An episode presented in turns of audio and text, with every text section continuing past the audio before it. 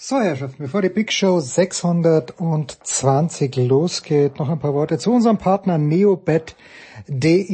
Neobet.de, da könnt ihr mit dem Promotionscode Tennis10 euch registrieren und bekommt ein Wettguthaben von 10 Euro gratis ohne Einzahlung. Könnt ihr sofort loswetten. Müsst also nichts mehr draufzahlen. neobet.de mit dem Promotionscode Tennis10 einfach anmelden und 10 Euro sind auf eurem Konto, die ihr sofort verwetten könnt. Natürlich nicht nur für Tennis, sondern für alle anderen Sportarten. Es böte sich zum Beispiel die zweite Fußball-Bundesliga an. Da geht's am Freitag ja los. Also neobet.de Tennis 10 ist der Promotionscode und ihr bekommt gratis Wettguthaben ohne Einzahlung von 10 Euro.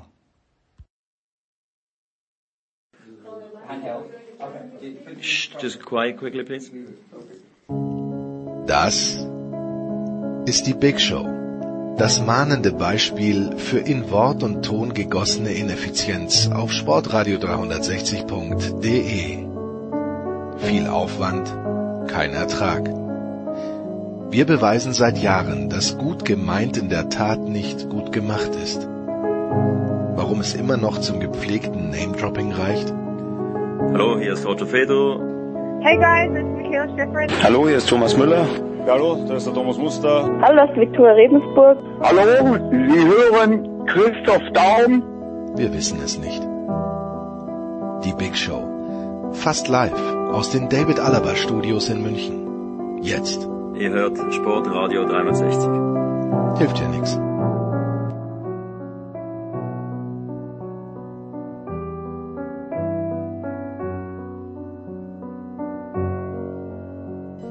Herrschaften, die Big Show 620 steht an, Sportradio 360. Äh, wir kommen gleich zum Programm. Zwei Dinge. Erstens, äh, wie immer, der nett gemeinte Hinweis, wer uns ein kleines bisschen unterstützen mag. Es geht auch via PayPal. Producer at sportradio360.de, Producer at sportradio360.de. Das ist die nämliche Adresse wofür brauchen wir es? Naja, für Skype-Gebühren, für äh, Adobe, für äh, unser Hosting. Ja, mir, mir fallen jetzt gerade nicht alle Dinge ein, aber am wichtigsten ist natürlich, dass mein Privathubschrauber befüllt werden kann. Also producer at sportradio360.de. Und apropos Neobet, ihr habt vorhin äh, die Werbung gehört oder die freundlichen Hinweise. Es hat ein Hörer von uns, es gab ja dieses Gewinnspiel mit VIP Hamburg und Hörer Lars, der ein Hörer der ersten Stunde ist, hat eines dieser VIP Packages gewonnen. Guten Abend, werter Producer, sitze ich gerade im ICE auf der Rückfahrt von Hamburg nach Berlin. Bla, so hatte ich heute einen fantastischen Tag am Roten Baum in Hamburg, wo ich bisher nur zum Beachvolleyball war. Habe damit also mal den Zverev live gesehen, Handfahren mit einem Comeback-Sieg erlebt und begonnen mit dem deutschen Duell Moleka Matera. Na gut, VIP-Bereich war auch okay, der Geldadel ist ja nicht so meins, aber Babsi Chat mal aus nächster Nähe gesehen. Ja, der Lars hat gewonnen. Ähm, in dieser Woche, in der nächsten Woche, ja Kitzbühel und da werde ich Babsi Chat dann live sehen. Und wir werden hoffentlich mit ihr für die nächste Big Show sprechen. Jetzt aber los! Jetzt aber zur Big Show 620. Es geht los mit zwei Teilen zu Liga 2. Holle Britius wird morgen am Freitag zum HSV gegen Schalke, zum Spiel HSV gegen Schalke, das Stadion an der Schleißheimer Straße wieder aufsperren nach einer kurzen Sommerpause. Und äh, Holle spricht nicht nur über den KSC, aber eben auch mit Tom Heberlein vom SID und mit Gunnar Meggers vom Kicker. Dann geht es weiter nach Wyong, wie ich gelernt habe. Das ist ungefähr 100 Kilometer nördlich von Sydney und wir erreichen dort zum einen Anna Dreher von der Süddeutschen Zeitung und dann auch noch Marc Heinrich von der FAZ. Da freue ich mich sehr. Zwei Segmente zur Frauenfußball. WM. Motorsport. Zunächst einmal erwischen wir Eddie Milke in London. Er geht gerade die Strecke ab in dem Moment, wo wir ihn erreichen. Stefan der Voice Heinrich unterstützt aus Tübingen und dann auch Stefan Ehlen beim Formel 1 Teil. Weiter geht's mit Golf. Jonas Friedrich hat Sepp Stracker zum zweiten Platz bei The Open kommentiert. Es gibt eine kleine Rückschau. Dann Tour de France, da muss ich leider sagen, äh, aufgenommen bei im WLAN meiner Schule, das ein absolutes Debakel war, Johannes Aumüller.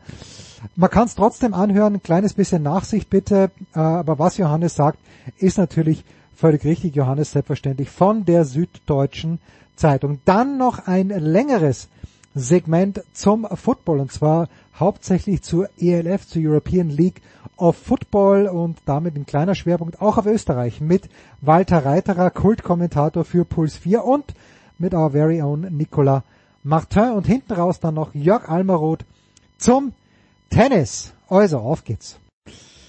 Big Show 620 also. Es geht los mit Fußball mit der zweiten Liga am Freitagabend HSV gegen Schalke 04. Aber diese beiden Teams kommen heute möglicherweise nur peripher vor in dieser sehr, sehr schönen Dreierrunde, die wir zusammengestellt haben. Zum einen, er ist wieder dabei und ich weiß, dass er mit einem Auge, mindestens einem Auge, auch in Australien ist. Das ist Gunnar Meggers vom Kicker. Servus Gunnar.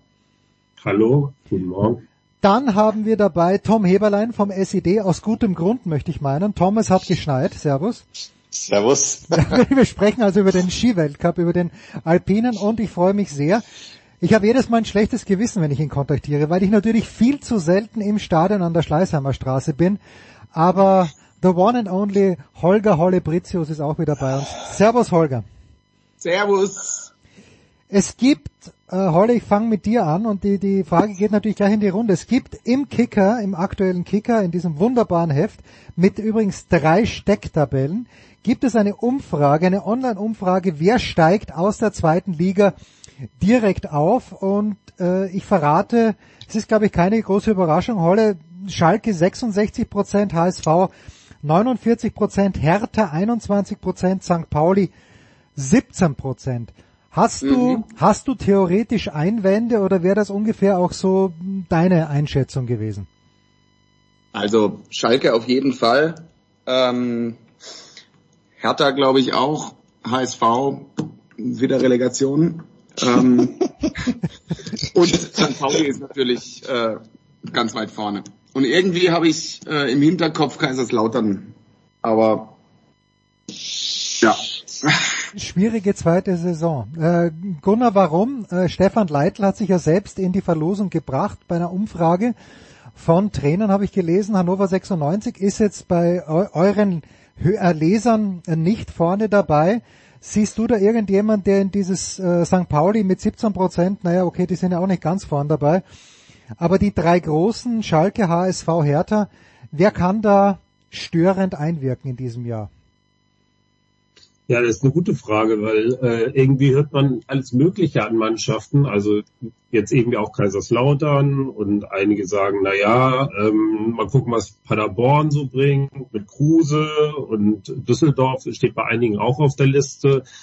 Also für mich, ich würde sagen, so als dritter Club, also ich Schalke, Schalke ist für mich auch echt Favorit auf jeden Fall. Ähm, ja, HSV Hertha sind in der Verlosung, aber ich habe es ja neulich schon mal gesagt, äh, HSV wird Dritter oder Vierter hm. und steigt damit nicht, steigt damit nicht auf. Ich denke aber, dass St. Pauli ähm, wirklich diesmal auch ganz oben anklopfen wird, äh, nach der Rückrunde, die die gespielt haben. Also Hut ab und ich glaube, die werden den, den Schwung mitnehmen und der Kader ist ja auch zum größten Teil zusammen geblieben. Also ich sehe St. Pauli mit in der Verlosung.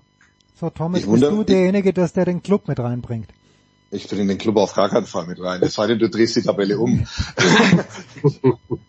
Nein, ich, ich wundere mich, dass Hertha, äh, dass alle so auf Hertha fixiert sind. Ich, haben die überhaupt eine Mannschaft? Äh, also ich, die müssen Spieler verkaufen. Also ich weiß nicht, ob man mit vier Dada's irgendwie in die Bundesliga aufsteigt. Also ein Trainer und drei Söhne. Ich, ich sehe das noch nicht, muss ich ehrlich sagen. Ich finde, die, die sind sowohl was den Verein angeht, als auch was eine potenzielle erste Elf angeht, maximal nicht äh, konsolidiert.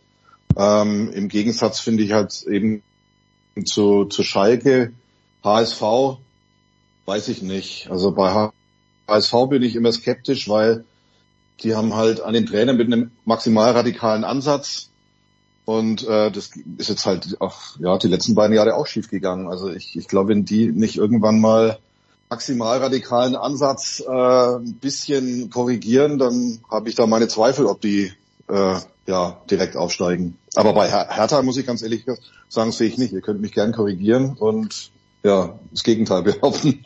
Und beim Club Mai, der Club ich glaube, der Club wird wir kommen gleich zum Club. Ja, wir kommen gleich ah, zum Club. Wir, wir, kommen, ja, gut. wir kommen gleich zum Club. Ja, ja Gunnar, wenn ich mir das so anschaue, die, die Projected äh, Starting 11 von, von Hertha mh, mm, im Kicker, ja, Florian Niederlechner kenne ich, aber der ist da nicht mal gesetzt.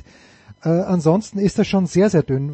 Woran macht man, würde man, würde man es bei der Hertha festmachen, dass im Zweifel vielleicht doch viele Menschen in dieses Stadion kommen, wo die Laufbahn dazwischen ist? Weil bei der Hertha melde ich schon auch große Zweifel an. Ja, aber aber ähm, die Zuschauer sind sind dabei. Also Hertha hat letztes Jahr einen sehr guten Zuschauerschnitt gehabt. Ich glaube, die Zuschauer werden ihn auch äh, werden bei denen bleiben. Das ist natürlich, wie sie in die Saison starten. Ich glaube, der der Start wird nicht ganz so gut werden weil die Mannschaft halt noch nicht so richtig zusammen ist. Der Kader ist noch nicht zusammengestellt. Es werden wohl auch noch einige gehen. Ähm, ich glaube, Hertha wird so einen kleinen Holperstart hinlegen, aber wird sich dann fangen. Ob es dann für einen Aufstieg reicht, ja, halte ich für möglich, ähm, dass sie schon oben dabei sein werden. Ob nun mit einem Dada auf der Bank und äh, vielleicht noch drei weiteren auf der Bank oder auf welchen auf dem Spielfeld, das sei mal dahingestellt, wie viel Dada es dann spielen und wie viel beim, beim Papa auf der Bank bleiben. Aber ähm, also ich würde wirklich schon sagen, die gehören dazu zum Kreis derer, die aufsteigen können, aber ich glaube nicht, dass sie jetzt so einen Granatenstart hinlegen werden. Holle, woran macht man es bei Schalke fest? Ist es die Idee, dass die eigentlich in der Rückrunde sehr gut gespielt haben und einfach zu spät begonnen haben, gut gespielt, gut zu spielen und mit Thomas Reis vielleicht einen Trainer haben, der sehr, sehr gut auf Schalke passt. Woran machst du es fest? Ja, das ist also auf jeden Fall der Hauptgrund. Und ähm, dann haben sie ja auch nochmal transfermäßig ähm, das gar nicht schlecht gemacht. Und man mit, wenn du Terodde hm. und Polter im Sturm hast, musst du aufsteigen. Ähm, das ist Gesetz in der zweiten Liga. Und ähm, die sind, also ich halte die einfach für wirklich zu stark fast äh, für die Liga, weil die haben wirklich in der Rückrunde gut gespielt und äh, hätten es ja fast noch geschafft. Ähm, es wäre auch verdient gewesen, aber deswegen wird die zweite Liga nicht so schwer wie beim letzten Abstieg. Äh, da war ja der Anfang doch etwas, ja, nicht ganz so. Die Frage ist halt immer, wenn Schalke aufsteigen sollte, wo wird Simon Terodde nächstes Jahr in der zweiten Liga spielen? Damit er, damit, damit er weit, ja, damit er weiter einfach seine, seinen, seinen Rekord ausbauen kann. Bevor wir jetzt zu Hannover, zu Karlsruhe und zum Club kommen, noch die Frage in die Runde.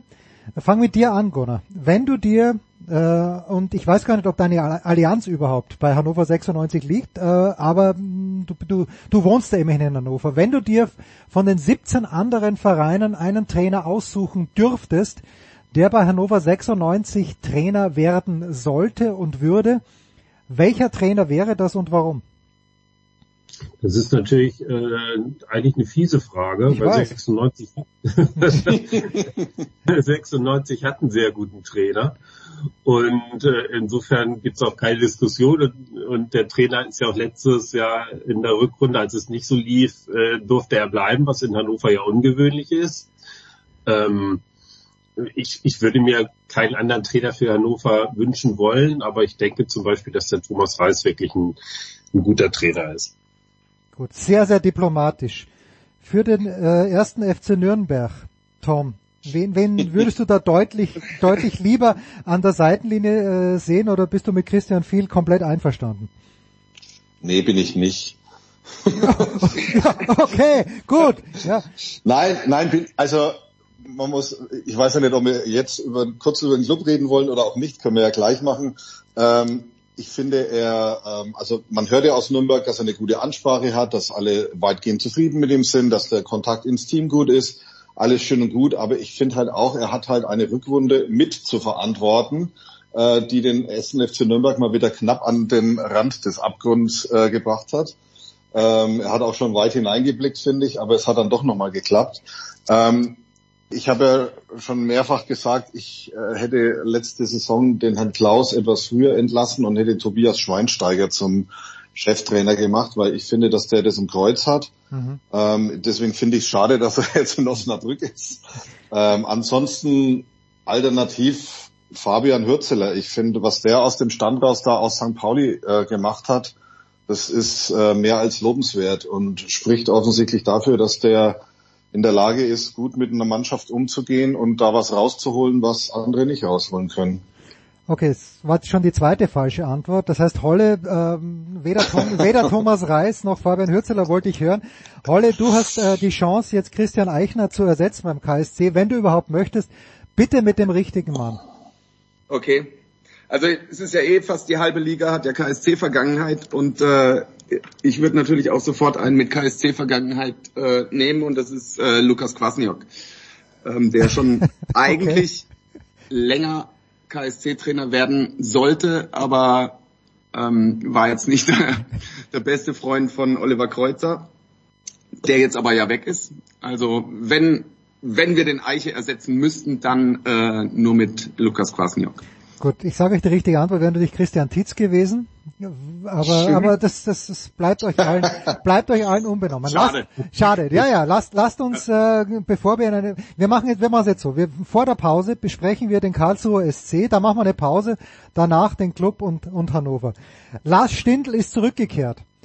Ähm, Holle, was macht das mit dir? ich, äh, ich habe ihn tatsächlich schon bei einem Testspiel in München gesehen, durfte ihn ansprechen. Nein. Das war, das war wundervoll. Nachdem ich ähm, das, ähm, das Spiel gegen Liverpool äh, dem nicht beiwohnen konnte in, in Karlsruhe und er dieses wundervolle Volley-Tor gemacht hat. Das Einzige ist, ich habe seit ich gehört habe, dass Lars Stindl kommt, äh, die Angst, dass er sich verletzt. ähm, ansonsten ist es ein, äh, ist es wunderbar, weil geiler Typ, super Spieler, ähm, ein Jahr, zwei Jahre kann der mit Sicherheit noch spielen. Wir haben ja eh so eine alte Mannschaft und äh, freut.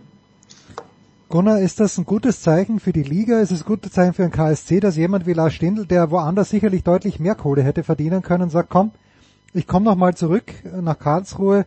Da habe ich, wie waren es, waren es zehn Jahre, die er dort gespielt hat. Ähm, was, was erwartest du dir vom KSC, Gunnar? Also in, in Hannover haben wir so einen ähnlichen Fall mit einem Spieler, ja, der ja, ja von der ersten in die zweite Liga. Ich finde, für den KSC ist das super. Was Besseres kann doch gar nicht passieren, als dass ein Lars Stindl wiederkommt. Und ähm, ich glaube auch, dass der KSC besser abschneiden wird als in der letzten Saison und äh, dass sie wirklich auch eine gute Mannschaft haben. Also ich traue dem KSC jetzt nicht den Aufstieg zu, aber, aber schon so auch im Bereich Hannover so fünf bis acht würde ich schon realistisch sehen oder als realistisch ansehen. Wie funktioniert das Holle mit Jerome Gondorf? Ich glaube, die beiden kennen sich gut, Stindl und er. Äh, ist das ein Pärchen, was, äh, was Platz 5 realistisch macht oder ist das ein Pärchen, das einen soliden Platz 10 eher realistisch macht? Ähm, ja, ich habe ja, hab's ja schon angesprochen, dass wir eben eine alte Mannschaft haben und ja. zusammen sind die fast 70. und ähm, ich, äh, Gondorf ist natürlich wichtig für den KSC, aber ich glaube, das wäre dann auch eher einer, der ähm, dann aus dem Kader rutscht, wenn ähm, es Ersatz gäbe. Und da müssen wir im Sturm schauen. Ähm, Kaufmann ist ja weg. Ähm, das hat sehr weh getan. Hm. Und ähm, dahinter Breithaupt auch weg. Ähm, das ist hart. Aber Stindl und Wanizek könnten ja, gutes Duo werden. Gut, wir machen eine äh, kurze Pause und kümmern uns dann um den Club um 96 und was sonst noch ansteht.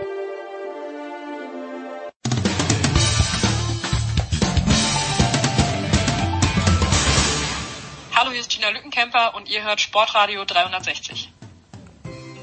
Weiter geht's in der Big Show 620 mit Holger Britius, mit Gunnar Meggers und mit Tom Heberlein. Der KSC darf also äh, wieder mit Lars Stindl planen. 70 Jahre mit Jerome Gomdorf, 70 Jahre Qualitätsfußball, wie uns Holle, äh, glaube ich, äh, weiß zu machen glaubte. Vielleicht, vielleicht wird's ja was. Platz 5 bis 8. Ähm, Marcel Halstenberg auf der anderen Seite hätte im kommenden Jahr Gunnar, also in dieser Saison äh, Champions League spielen können. Ich war schon ein kleines bisschen überrascht, dass er zurückgeht zu Hannover. Hat sich das schon länger angebahnt, dieser Wechsel? Also hinter den Kulissen hat sich dieser Wechsel schon länger angebahnt. Ähm, irgendwann ähm, kamen dann auch mal so die Gerüchte auf und ähm, die hat ja Martin Kind dann noch ins Reich der Fabel verwiesen. Mhm. Aber der Markus Mann, der Manager, ist halt dran geblieben, hat alles Mögliche versucht und er hat auch gesagt, es war nicht so ganz einfach und es gab gute und schlechte Tage, hat er mir äh, vorgestern noch erzählt. Also auch Tage, an denen er gedacht hat, es wird nichts mehr. Aber im Endeffekt hat es dann doch geklappt, auch weil der Spieler unbedingt nach Hannover wollte. Und äh, das ist natürlich für 96 wirklich äh, traumhaft. Also so, so einen Spieler zu kriegen, der ganz wenig Ablöse kostet, auf ganz viel Gehalt verzichtet, auf der anderen Seite, äh, besser geht's doch gar nicht.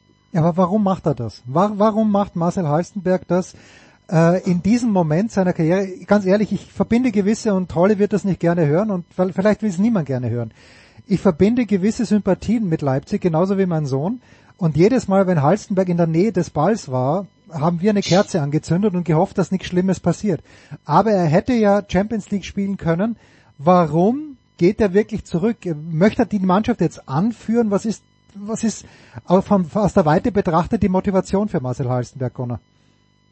Das sind äh, ausschließlich private Gründe. Ah, okay, er möchte halt, okay. er möchte gerne zurück. Er ist ja äh, in, in Laatzen bei Hannover geboren. Dort geht er jetzt auch wieder zurück. Er baut dort ein, ein Haus. Er will wieder dahin.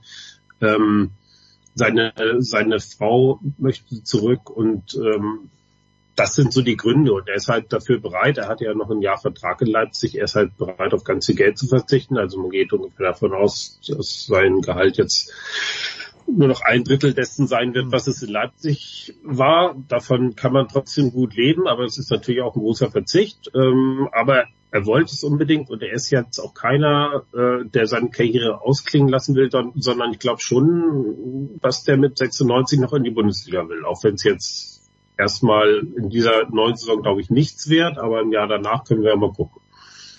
So, jetzt äh, Stefan Leitl ist schon angesprochen worden. Äh, Tom, du als alter Nürnberger hast natürlich auch genau hingeschaut, als Leitl Coach in Fürth war. Holle kennt ihn aus München. Welcher Typ ist Stefan Leitl, Tom? Tja. nach außen hin, nach außen hin ist er immer jemand, der sehr, ähm, will ich sagen, verbissen wirkt, aber schon jemand, der ähm, ja auch zum Lachen eher im Keller geht. Zumindest war es immer so in Fürth. Ähm, ich, ich finde es relativ schwer einzuschätzen. Er ist jemand, der zumindest in der Aufstiegssaison eine sehr gute Arbeit gemacht hat mit Fürth. Ähm, ich finde, er hat auch in der Bundesliga-Saison keine schlechte Arbeit gemacht mit Fürth. Warum er jetzt nach Hannover gegangen ist, weiß ich nicht. Ähm, aber wie gesagt, ich, für mich kommt er manchmal ein bisschen verbissen rüber, zu verkopft manchmal auch. Also ich, ich habe manchmal, ich weiß immer nicht so richtig, was ich mit ihm anfangen soll. Das äh, können vielleicht Leute, die ihn jetzt in Hannover beobachtet haben, ein bisschen besser beurteilen ich bin nicht so ganz davon überzeugt, was er immer so treibt, wenn ich ehrlich bin. Gunnar?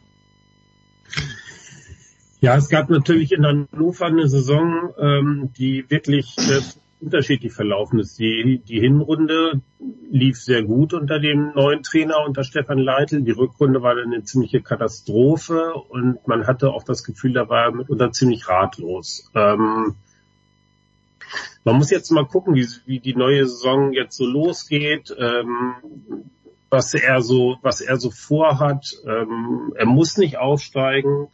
Das ist schon mal ganz gut. Er hat eine eingespielte Mannschaft, die ist ja wirklich nur auf drei Positionen jetzt im Grunde verändert in der Stammformation. Und jetzt muss er im Grunde genommen im zweiten Jahr dann wirklich mal zeigen, in Anführungsstrichen, was er drauf hat. Also ich, ich glaube, ähm, so eine Rückrunde wie letztes Jahr, das war, das war schon echt heftig, als sie, glaube ich, ich meine, es waren neun Spiele nicht mehr gewonnen haben und, und äh, dann noch dieses Derby verloren in Braunschweig und da war echt die Stimmung im Keller.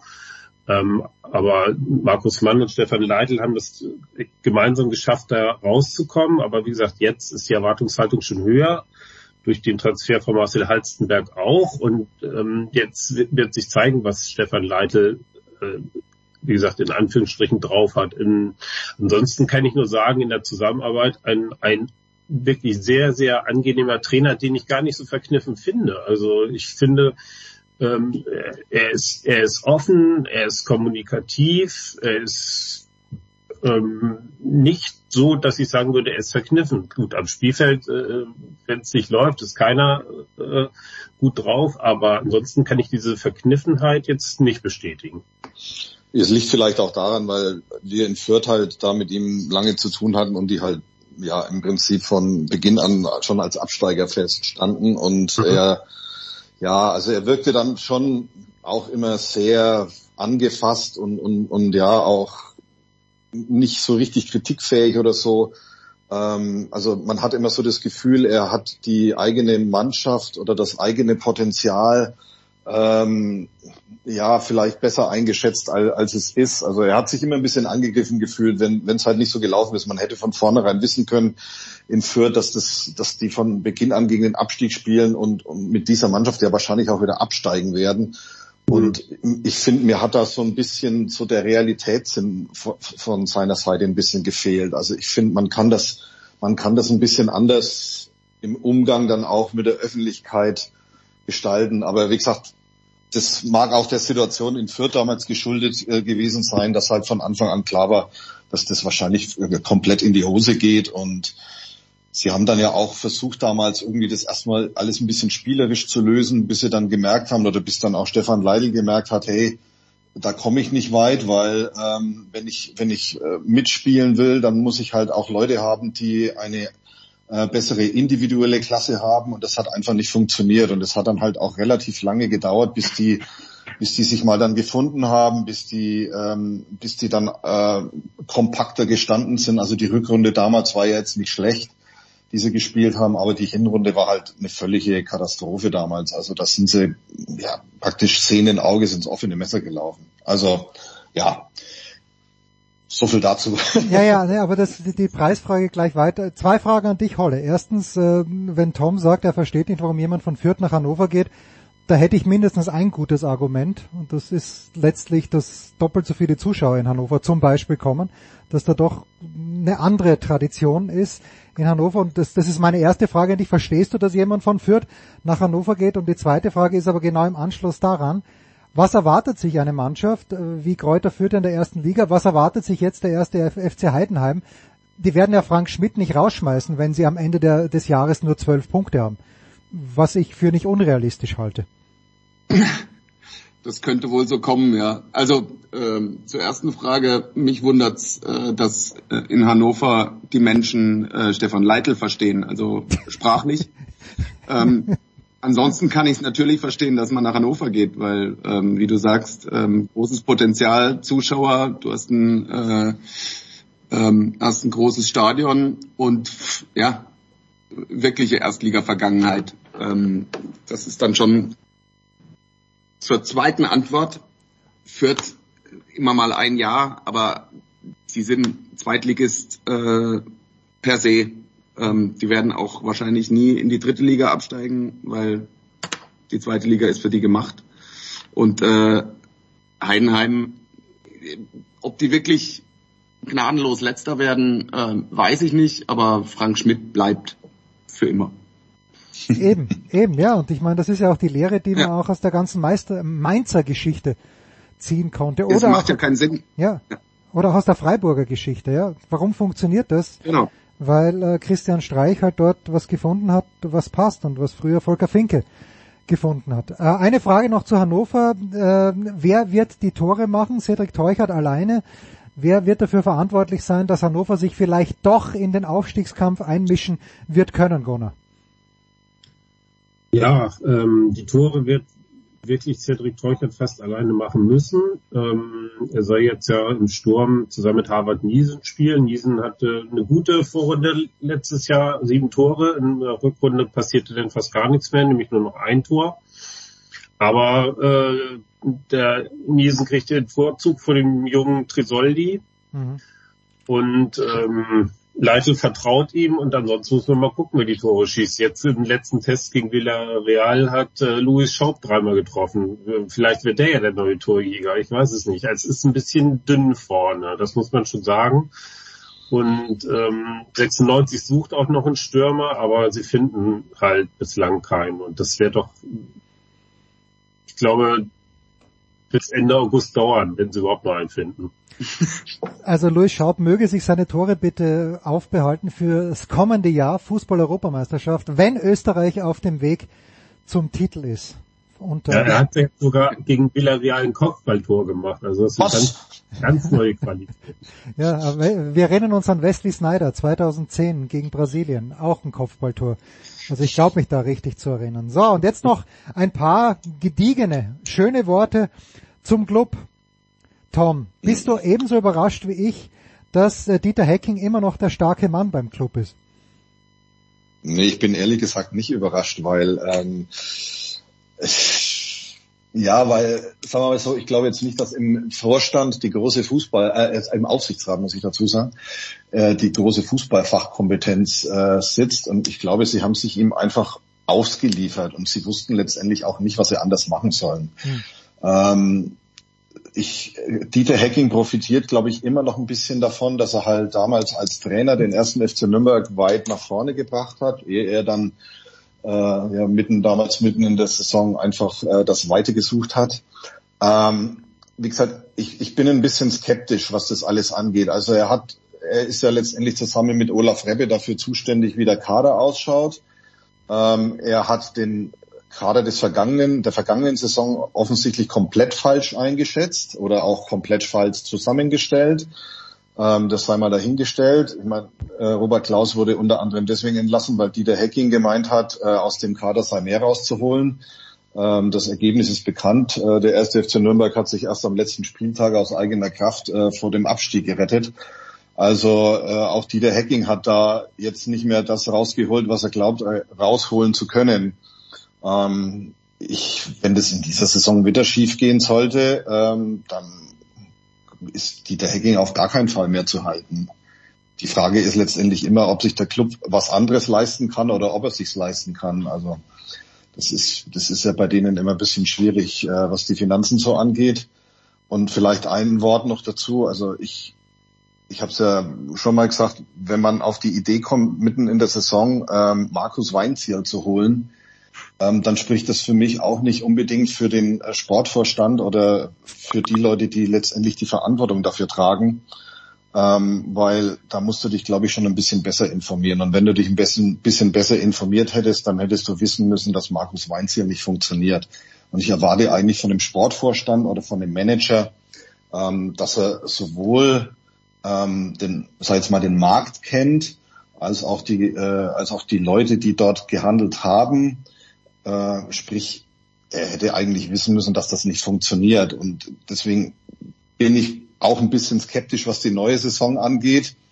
Ähm, wie gesagt, die Vorbereitung lief ja ganz gut, ähm, aber das muss ja nichts heißen. Also ich, ich, ja, ich bin, wenn, wenn, wenn du mich jetzt fragen würdest, was erwarte ich vom Club, ich muss ganz ehrlich sagen, das Beste, was dem Club passieren könnte, ist, wenn er relativ zeitig nichts mehr mit dem Abstieg zu tun hat. Ob er dann am Schluss Zehnter wird oder Zwölfter wird oder Vierzehnter, ist eigentlich völlig egal. Aber ähm, ich glaube, wenn sie eine angstfreie Saison spielen können, dann wäre schon mal viel erreicht. Übrigens Rekordtrainer in der zweiten Bundesliga für den Club Robert Klaus. Wer hätte Tja. das gedacht? Tom, wer soll die Tore machen? Wer wird die Tore machen für den Club? Ja, das ist ein bisschen schwierig zu sagen. Sie haben ja den Dua jetzt nach Bulgarien verscherbelt.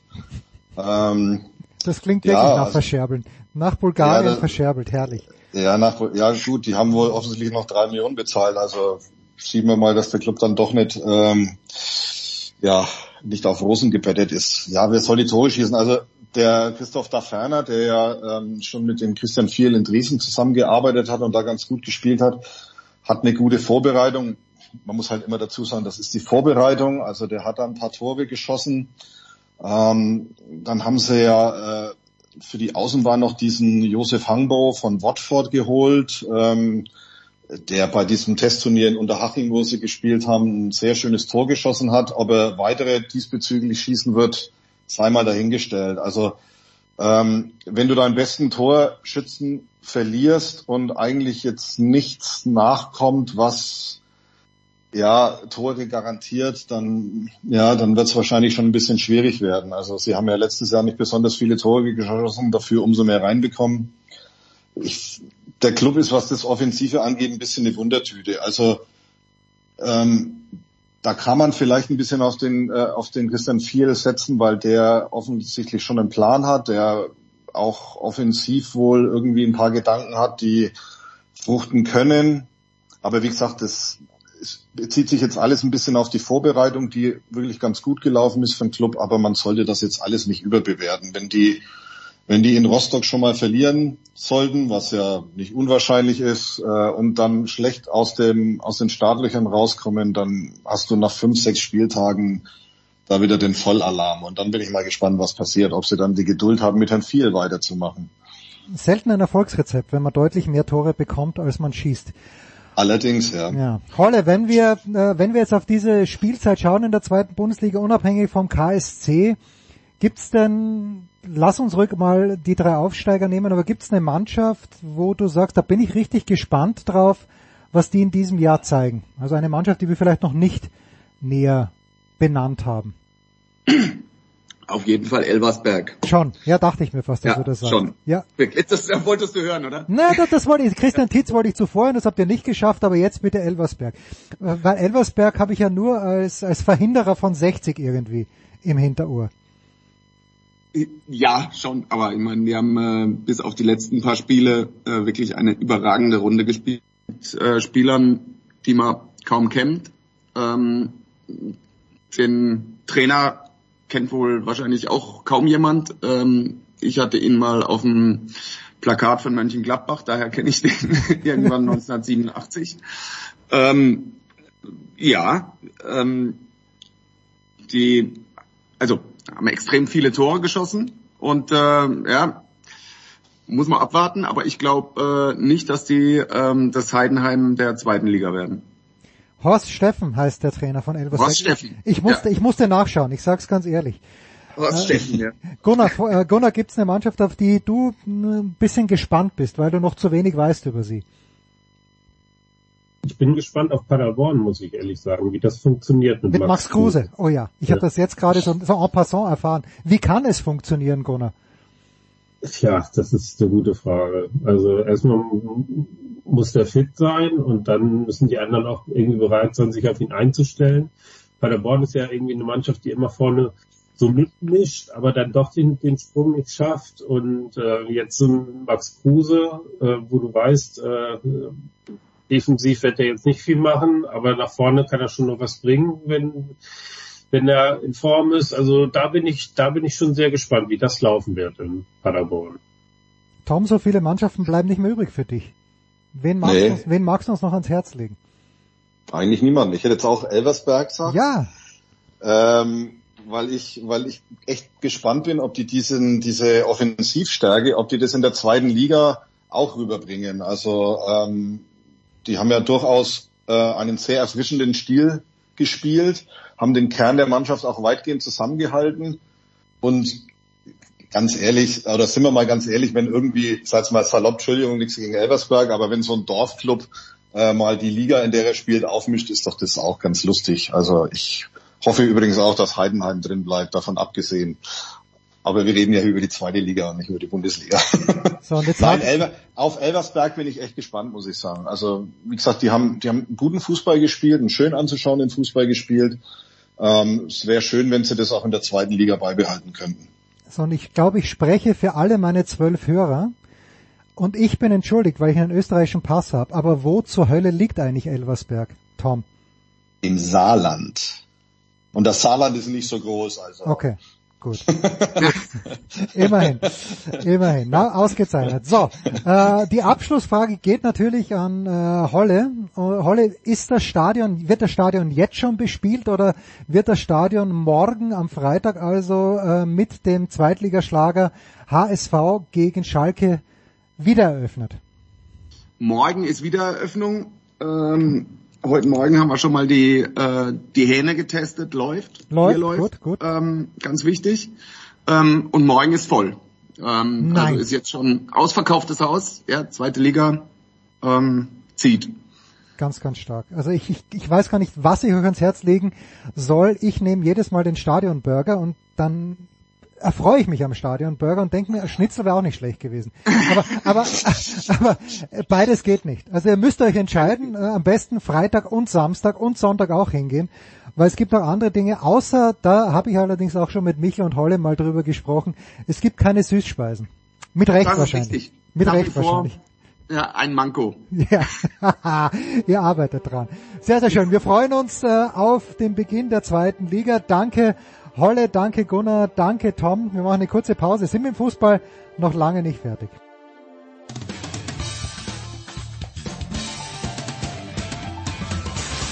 Ja, grüß euch, servus, das ist Dominik Lamberdinger und ihr hört Sportradio 360. Herrschaften, die Big Show 620 kümmert sich um die Frauenfußball-Weltmeisterschaft. Das heißt, wir lauschen nur ergriffen, wenn wir auch in, äh, an diesem Donnerstag nach Australien schalten. Zum einen, und ich weiß gar nicht, ob Sie vielleicht sogar im selben Raum sitzen, zum einen zu Anna Dreher von der Süddeutschen Zeitung. Schönen Nachmittag, liebe Anna. Hallo, hallo. Und zum anderen äh, zu Marc Heinrich von der FAZ. Wie weit seid ihr räumlich entfernt voneinander, Marc? Hallo, schönen guten Tag. Ähm, wir waren vorhin tatsächlich Seit an Seit, saßen wir im Pressezentrum der Deutschen. Anna hat eine Location, ich will da nicht zu viel hatten, aber die ist ähm, deutlich von der Umgebung schöner und ähm, ich glaube, sie ist äh, viel ansprechender von der Umgebung untergebracht, als wir es hier sind. Und ich habe mich jetzt zurückgezogen in das Hotel. Wir sind so vis-à-vis 50, 100 Meter von dem deutschen Pressezentrum entfernt in einem kleinen Örtchen. Und ähm, ja, wir haben uns vor drei, vier Stunden das letzte Mal gesehen. Gut, und jetzt äh, seid ihr wieder vereinigt hier. Da kommt schon richtig Sehnsucht auf. Ja, ja bitte. Sehnsucht, Sehnsucht nach Anna und Sehnsucht nach dem Meer. Und ich habe vorhin Anna, als ich weggegangen bin und ähm, mir dann in der Bäckerei noch was zum Mittagessen geholte, und da sagte die Verkäuferin, dass sie auch in The Entrance wohnt und sie hätte mich ja jetzt schon so oft gesehen und was ich hier in Wyong machen würde. Und ich sagte, naja, ich bin mit den Deutschen hier und ich bleibe auch noch äh, ein paar Tage. Und da sagte sie, du musst unbedingt to The Entrance kommen. Das ist so schön da. Es wäre jetzt auch nicht viel los und es wäre ein place to be hier. Und dann habe ich gesagt, okay, das habe ich jetzt schon von so vielen gehört. Es gibt sogar Kollegen, die da morgens zum Schwimmen im Meer hinfahren. Mhm. Also ähm, ja, ich, ich komme vorbei. Du erwischt mich völlig unvorbereitet. Die Entrance, ist das eine Bucht, die man kennen muss? Was ist die Entrance? Jetzt kommt Anna ins Spiel, glaube Bitte, ich. bitte Anna. Aber ich wohne da gar nicht. Ich glaube, da ist der Marc jetzt falsch informiert. Ich wohne noch Okay. mal woanders. Also es sind ja Noch alle woanders. tatsächlich, genau, es sind ja alle tatsächlich sehr, sehr verteilt. Also es gibt Kollegen, die leben in, äh, in Wyong, also da, wo das deutsche Team auch sein Tiernquartier hat. Und äh, die anderen sind eben drumherum verstreut. Und das sind alles so kleinere Ortschaften, die jetzt gerade ein bisschen im Winterschlaf sind und im Sommer, das erkennt man ja immer so ein bisschen, was für Läden gibt, ähm, ist das sicherlich hier voll mit Leuten und, und eine wuselige, eine wuselige Ecke. Aber wir machen ja keinen Reisepodcast, sondern einen Sportpodcast. Ja, das Sportliche haben wir damit alles abgeschlossen. Herzlichen Dank, Anna. Da- Danke, Marc. So, äh, Ja, ich, ich möchte mich wirklich nicht versuchen, am Namen des sportlichen Leiters der deutschen äh, Frauenfußballnationalmannschaft, aber Anna hat ihn des Öfteren in ihrem Artikel untergebracht, der heute in der Süddeutschen Zeitung erschienen ist, äh, den, den Tenor, den ich daraus entnehme. Anna natürlich alle happy über das 6 zu 0 gegen Marokko. Ich habe das, ich darf das sagen, ich habe das gemeinsam mit meinen Schülern angeschaut, weil wir eigentlich gesagt haben, stofflich sind wir so rasant durch das Schuljahr gekommen. Jetzt können wir uns mal was gönnen. Wir haben das also am, am Montag uns angeschaut, am Vormittag 6 zu 0. Also der Tenor einerseits natürlich Erleichterung, dass es geklappt hat, aber wenn ich das richtig mitbekomme, schon eine realistische Einordnung, dass Marokko jetzt eben auch kein Gegner war, der wirklich, ja, der, der griffig genug war, um die aktuelle oder um die tatsächliche Form zu bestimmen. Wie habe ich deinen Artikel interpretiert, Anna? Perfekt natürlich. Ah, äh, schön. Eins plus Aufsatzinterpretation. Nein, ähm, es ist tatsächlich so. Also ähm, die Spielerinnen haben schon erzählt, dass eine große Euphorie äh, geherrscht hat. Man hat ja auch auf Social Media Videos sehen können, wie die Spielerinnen ausgelassen Lieder gesungen haben im Mannschaftsbus und das war, glaube ich, tatsächlich so, dass einfach unmittelbar sehr viel Druck abgefallen ist, dass man jetzt gleich so einen Start ins Turnier hingelegt hat. Das 6 zu 0 war ja das bisher höchste Ergebnis bei diesem Turnier. Und, ähm, und dann aber im Prinzip direkt äh, in einem Atemzug die Einschätzung, dass man schon weiß, dass jetzt Marokko international nicht der Maßstab ist, äh, WM-Debütant. Äh, die haben sich wacker in die Kämpfe geworfen und nicht hinten reingestellt, sondern auch versucht, selber offensiv Akzente zu setzen. Aber da war dann doch äh, ein, ein eindeutiger Leistungsunterschied auszumachen. Und das wissen die deutschen Nationalspielerinnen natürlich auch, dass jetzt ein 6 zu 0 gegen Marokko zwar gut fürs Gefühl ist äh, und fürs Selbstbewusstsein, für so ein Turnier, dass da Nervosität abgefallen ist und das auch viel gut geklappt hat. Das muss man ja auch sagen. Unabhängig vom Gegner ist ja auch immer die Frage, wie funktionieren eigene Abläufe, der eigene Spielaufbau und so weiter. Das, da war schon sehr viel Gutes dabei. Aber äh, die, die stapeln jetzt nicht so hoch. Also da ist schon ein, ein Bewusstsein dafür da, was das jetzt auch, wie das einzuordnen ist. Marc, vor der WM, also letzte Woche mit Anna und aber auch, wie wir mit Gunnar und dir vor zwei Wochen war es, glaube ich, gesprochen haben, war Ja. die Abwehr ja so doch ein kleines bisschen das, die, die Problemstelle. Ich erinnere mich an eine Szene, wo eine Marokkanerin dann doch relativ frei, ich glaube, es wäre im Nachhinein betrachtet abseits gewesen, aber ist ja wurscht. Diese eine Szene, äh, wo die Marokkanerin doch relativ frei auf das Tor zugelaufen ist, kann, darf man irgendwelche Rückschlüsse ziehen, was die Abwehrarbeit angeht der deutschen Nationalmannschaft aus diesem ersten Spiel? Ne, ich glaube, Anna hat das genau richtig auf den Punkt gebracht und um das nochmal, du kannst gerne meinen Beitrag in der FAZ in deine Show Notes verlinken, wenn du, wenn du mach- möchtest. Mache ich gerne, aber ich bin kein, ich bin kein Abonnent. Tut mir leid, Marc. Es tut Ja, mir dann wird leid. Zeit. Wir brauchen jeder, jeder Abonnent ist herzlich willkommen. Ja. Also, ähm, ich glaube, Anna hat das genau richtig auf den Punkt gebracht. Das war so ein Sieg, der der Selbstvergewisserung irgendwie diente, weil eins hat die Vorbereitung nicht gebracht. Abläufe konnten nicht äh, einstudiert werden. Es hat viele Verletzte gegeben. Du hast auch darauf abgezielt und Selbstvertrauen konnte nicht aufgebaut werden. Jetzt haben sie da mit einer Verteidigungskette, mit einer vier gespielt, die es so bis vor vier, fünf Wochen auch niemand auf dem Plan gehabt hat, mit Svenja Huth als Rechtsverteidigerin, eine Sarah Dorsun, die in die Innenverteidigung gerückt ist, die ist im, sie ist solide zukommt sehen, die bringt in der Spieleröffnung noch ein, ein, ein anderes Element. Die ist viel mehr in der Lage, so natürlich Stürmerinnen auf sich zu ziehen, aber trotzdem die erste Reihe dann auch zu überspielen und mit, weiten Pässen ähm, zielgerichtete Vorstöße einleiten zu können. Also das war das war eigentlich so ein Spiel, in dem man Selbstvertrauen getankt hat, in dem man auch sich kleine Patzer noch erlauben konnte, die dann nicht postwendend bestraft wurde, wurden, aber alle haben hinterher gesagt und vorneweg die Bundestrainerin, das war noch nicht 100 Prozent, muss aber auch gar nicht, weil das war Spiel 1 und 100 Prozent brauchen wir im, im Laufe des Turniers. Hm. Jetzt hat der liebe Kollege Gerald Kleffmann vor zwei Tagen, glaube ich, getweetet, dass es eben sehr, sehr gegen den Strich geht, dass sich im Neudeutschen eingebürgert hat, jemand hat ein Spiel gezogen. Was mich im Neudeutschen ein wenig ärgert, äh, Anna, ist der Begriff der, des Dosenöffners oder der Dosenöffnerin. Dennoch werde ich ihn jetzt hier verwenden. Alexandra Popp mit ihren Toren, war das diese Dosenöffnerin, ohne dies nicht so smooth gegangen wäre?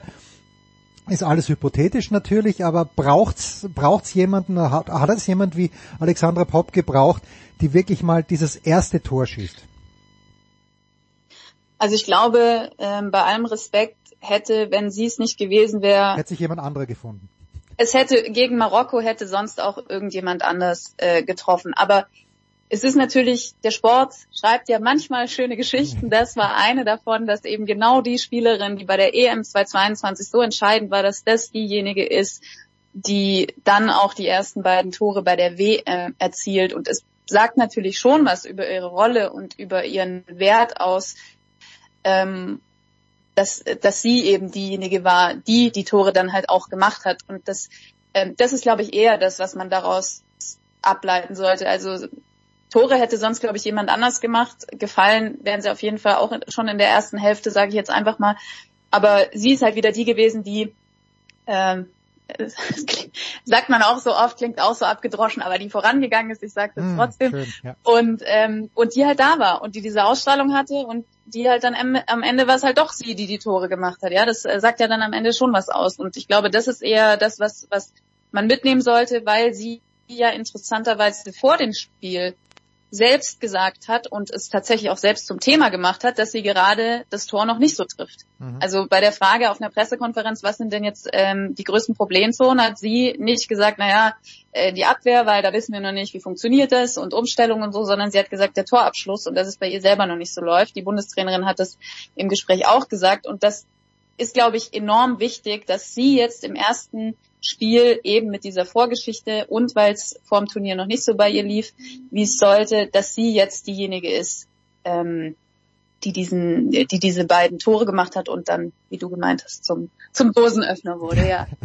Und es waren ja auch, wenn ich daran anknüpfen kann, kurz ähm, das waren ja jetzt nicht irgendwelche Tore, also dass sie richtig stand und den Fuß hingehalten hat. Also das erste war ja, also so wie sie in der Luft stand, Horst Rubesch hätte es vor 30 Jahren beim HSV nicht besser machen können.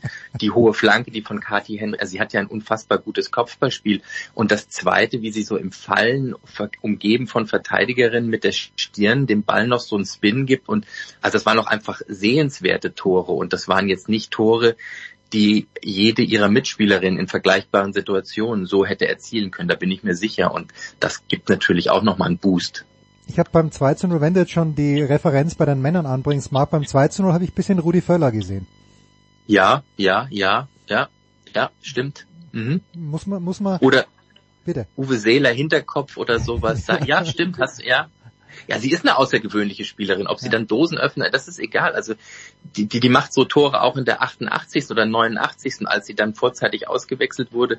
Also dieser, dieser Applaus, der da entgegengebracht wurde, zum einen von der Bank, aber auch von den neutralen Zuschauern in diesem Stadion, der war von A bis Z verdient und sie hat ja eine phänomenale EM gespielt und dann justament im Finale nicht dabei gewesen zu sein. Also das hat ja dann auch nochmal ähm, dieses ganze Storytelling hier zur WM hin begleitet, weil ähm, der Titel ist ja nicht äh, nicht vergönnt gewesen in in England bei der EM und das macht ja auch noch mal ähm, vielleicht was. Das kitzelt ja auch noch mal so ein paar Prozente raus oder kann sie rauskitzeln, wenn es hier um die Ziele bei diesem Turnier geht. Wenn man jetzt den, den Torabschluss als Problemzone festmacht und das gilt ja über Generationen und das gilt auch für beide Geschlechter, Anna. Aber ich, ich habe immer noch keine Antwort drauf gefunden und vielleicht könnt ihr sie mir geben. Äh, wie ändert man das? Ja? Funktioniert das wirklich im Training, dass man dann 100 Flanken rein äh, bekommt und 100 Mal den Ball hoffentlich nicht mit dem Kopf nimmt, weil das wahrscheinlich nicht gesund ist, aber eben immer über die Linie drückt oder braucht es einfach wirklich in der Spielsituation das Tor, weil Selbstvertrauen ist durch nichts zu ersetzen. Also zu den Standards zumindest äh, kann man, glaube ich, sagen, dass da tatsächlich Übung der Schlüssel zum Erfolg ist. Je öfter du solche Abläufe trainierst, je öfter du Varianten hm. äh, einübst, je öfter welche die Spielerinnen die Laufwege kennen oder wissen, wer wer will den Ball wohin oder wer spielt ihn wohin. Also ich glaube, das ist äh, in dem Fall äh, der Schlüssel und und alles andere. Klar, wenn du wenn du ein Tor in so einem Spiel aus dem Spiel heraus äh, erzielst, bringt das natürlich noch mehr Selbstvertrauen, würde ich zumindest ähm, vermuten, wenn, wenn der Spielaufbau so funktioniert, dass du am Ende einen Abschluss hast. Das war ja auch zum Beispiel äh, ganz bezeichnet bei dem bei dem äh, 3 zu 0, wo Clara Bühl den Ball so auf Höhe des, des Mittelfeldkreises äh, kriegt, dann, dann eigentlich eine Vorlage spielt, der Ball landet am Pfosten, kommt zu ihr zurück und dann ist sie diejenige, die ihre eigene Vorlage quasi mhm. über ein paar Stationen wiederbekommt äh, das macht mit so einer Spielerin natürlich auch unglaublich viel. Kolumbien hat 2 zu 0 gewonnen, Marc, äh, in der ersten Partie gegen Südkorea. Ja. Wird demnach ja. ein, ein schwierigerer Gegner werden am Sonntag um 11.30 Uhr deutscher Zeit. Äh, wo, was, was können die Kolumbianerinnen? Besser als die Marokkanerinnen? Also sie scheinen ja um über eins zu verfügen, ähm, das haben die die Tests bislang gezeigt, eine, Härte. eine sehr ein ja Härte, ja Physis. Also ähm, sie haben sie bringen ein gewisses Element mit, was die Marokkanerinnen jetzt nicht hatten und da gilt es sich darauf einzustellen und wenn also wenn die wenn die Deutschen in der Lage sind ihr Spiel so aufzuziehen und den Ball so zirkulieren zu lassen und so passgenau auch äh, anzubringen, dann denke ich, kann man dem ein Stück weit ent entkommen und diesen, diesen Attacken. Ansonsten, wenn du, ähm, wenn du in eins zu eins Situationen gehen musst, wenn viel gekrätscht wird, wenn viele Zweikampfduelle dabei sind, dann wird sich zeigen. Und darauf zielte ja gestern auch die Bemerkung von Joti Schatzialexio ab, dem äh, so schön, Leiter so der Nation So schön. Noch, Jetzt weißt du, wie man ihn ja, ausspricht. ja, ist das schön. Es geht runter wie Öl. Großartig. Es ist ein, es ist ein, es ist ein durch und durch Frankfurter, kann ich dir zurufen. Ein, ein, ein, ein, ein, ein, ein, ein Frankfurter Jung. Ähm, und das sagte er ja auch. Also, ähm, erstmal die Erwartungshaltung haben, dass es ein bisschen, Fußball ist ein Zweikampfsport. Alte, abgedroschene Floskel. Wenn es unfair wird, dafür ist das Schiedsrichterinnengespann in dem Fall jetzt da. Die werden das reglementieren. Aber sagt er auch, bitte lasst uns nicht gleich bei jeder Situation zum Schiedsrichterinnengespann dann Mhm. schauen, zu den Schiedsrichterinnen und dagegenhalten im Rahmen des Erlaubten, nicht unfair werden. Es gab jetzt dieses eine Testspiel vor knapp drei, vier Wochen, das hat Kolumbien gegen Irland äh, geführt und die, die irländische Mannschaft hat sich nach 20 Minuten geweigert weiterzuspielen, weil es angeblich so hart und so robust gewesen sei. Ähm, Habe ich selbst nicht gesehen, kann ich mir nicht ähm, kein Urteil erlauben. Ich bin gespannt auf eine Spielerin bei den Kolumbianerinnen, das ist Linda Casedo, die ist 18, die muss richtig, richtig gut sein und steht auch bei Real Madrid unter Vertrag und muss über eine Ballannahme und ein sie gilt als einer der kommenden Stars dieses Turniers oder sie hat zumindest das Potenzial dazu. Darauf freue ich mich und sie hat Speed, sie hat Geschwindigkeit. Dann kommt natürlich auch ein bisschen Robustheit ins deutsche Spiel dazu, wenn Lena Oberdorf zurückkommt. Also es ist ja nicht so, dass wir nur ähm, nur zaubern, Hackespitze 1, 2, 3. Also da gibt's ja in dem Team auch welche. Du hast Sarah Dorsun, vorhin haben wir über die Abwehr kurz gesprochen. Also die kann auch ähm, wie es so schön heißt, dagegenhalten. Also ich freue mich auf das Spiel 11.30 Uhr und die Anforderung nach Deutschland ist ja schon gesendet worden. Also wir haben die Quote am Montag gehabt von, ihr habt mit 5,6 Millionen Zuschauern zugesehen und jetzt wollen sie gerne noch ein bisschen mehr haben. Ich finde, dieses Segment haben wir fantastisch gezogen. Anna Dreher war der Dosenöffner. Und äh, Marc ist äh, Marc ist robust in die Zweikämpfe gegangen. Das schreit, nach einer, das schreit nach einer ganz kurzen Pause.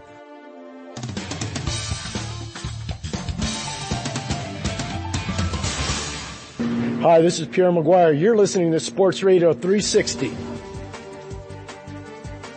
Ja, wir sind immer noch äh, in Lyon, äh, wenn auch äh, 150 bis 200 Meter Luftlinie entfernt voneinander, Marc Heinrich und Anna Dreher.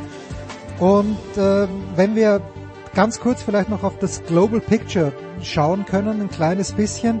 Die Neuseeländerinnen, Anna, beginnen mit einem empathischen Sieg gegen Norwegen und dann kommen plötzlich die Philippinen um die Ecke, ähm, wo glaube ich, ich habe, ich meine, jetzt bei Sports Illustrated gelesen, nur eine Spielerin wirklich auf den Philippinen geboren wurde, was aber jetzt überhaupt nichts zur Sache tut. Hast du schon einen Grip dafür bekommen? Die Amerikanerinnen spielen heute nur eins zu eins gegen die Niederlande, äh, waren in Rückstand. Da sagt Sports Illustrated wieder, gut, dass dieser Weckruf zur rechten Zeit gekommen ist. Hast du schon ein Gefühl dafür, Anna, wer äh, die Favoritinnen nach dieser ersten gespielten Runde sein könnten?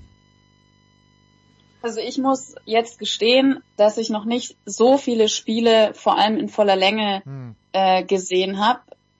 Was ich aber aus dem, was ich gesehen habe, äh, schließe, ist, dass ähm, die Japanerinnen und die Brasilianerinnen äh, technisch und von der Spielanlage sehr, sehr weit vorne sind. Also wenn, wenn jemand schon alle Spiele gesehen hat und, äh, und was anderes sagt, dann äh, gerne E-Mail an mich. Ja, unbedingt. Aber das ist so mein Eindruck, den ich bisher hatte, dass Brasilien und Japan wirklich sehr, sehr gut ins Turnier auch gestartet sind. Die hatten tolle ähm, Spielzüge, bis, die- bis die Tore kamen. Also das war echt toll anzusehen. Äh, gut, die hat man jetzt natürlich vorher auch schon, auch schon in gewisser Weise auf dem Zettel gehabt. Ich glaube, dass äh, man jetzt bei dem Niederlande-USA-Spiel gesehen hat, dass diesen Vorteil, den die Amerikanerinnen sehr lange hatten, ähm, vor allem auch in der Physis, dass der inzwischen nicht mehr reicht. Also weil jetzt gerade äh, mit den Niederlanden ja auch eine sehr athletische Mannschaft gegenüberstand, die auch sehr gut kicken können. Und das hat jetzt zum Beispiel dieses Spiel auch, finde ich, so ein bisschen versinnbildlicht, ähm, dass die USA jetzt eben nicht mehr ganz selbstverständlich dadurch marschieren, wenn gleich ich auch glaube, dass die sich schon in so ein Turnier auch nochmal ganz besonders reinbeißen können und wahrscheinlich nach wie vor ein Selbstbewusstsein haben, das irre ist und diese wirkliche Winner-Mentality, so wir sind die USA, was wollt ihr eigentlich? Und deswegen glaube ich, darf man die auch nicht unterschätzen. Aber ähm, es gibt jetzt auf jeden Fall die üblichen Verdächtigen, äh, die man vorher auch schon auf dem Zettel hatte und keine ganz große Überraschung, die jetzt auf einmal sich so rauskristallisiert hat, dass sie äh, Titelanwärter wäre. Zumindest meiner Wahrnehmung nach. Marc, hast Ja. du? Ja, bitte, Marc, bitte. Ja, also bin ich, bin ich auch wieder. Wir sind ja hier sehr deckungsgleich in dem. Ich bin gespannt heute Abend auf Australien. Ich gucke mir das für so eine kleine Geschichte auch in einem australischen Sports, in der Sportsbar, in einem Pub an. Ähm, wir sind hier gut 100 Kilometer von Sydney entfernt in einem wirklich sehr kleinen Ort. Und ich habe das Gefühl, man bekommt hier von der WM gar nichts mit, egal mit wem man spricht, ähm, ob es ob es beim Bäcker ist oder im im Supermarkt. Ganz wenige wissen überhaupt, dass in dem Land eine, eine Fußball-Weltmeisterschaft der Frauen stattfindet. In Melbourne am Wochenende war es ein bisschen anders. Da hat man zumindest ein paar Werbeplakate gesehen und ein bisschen in der öffentlichen Wahrnehmung, also so Hinweise auf das Turnier gefunden. Hier finde ich, läuft das so en passant mit und ich glaube schon, dass das australische Team einen Vorteil hat und die Stadien sind zumindest hier in Australien immer voll. Die haben diesen Push, die haben das, die haben das Momentum im, im Hintergrund, die wollen das unbedingt, haben das Turnier auch äh, exzellent vorbereitet.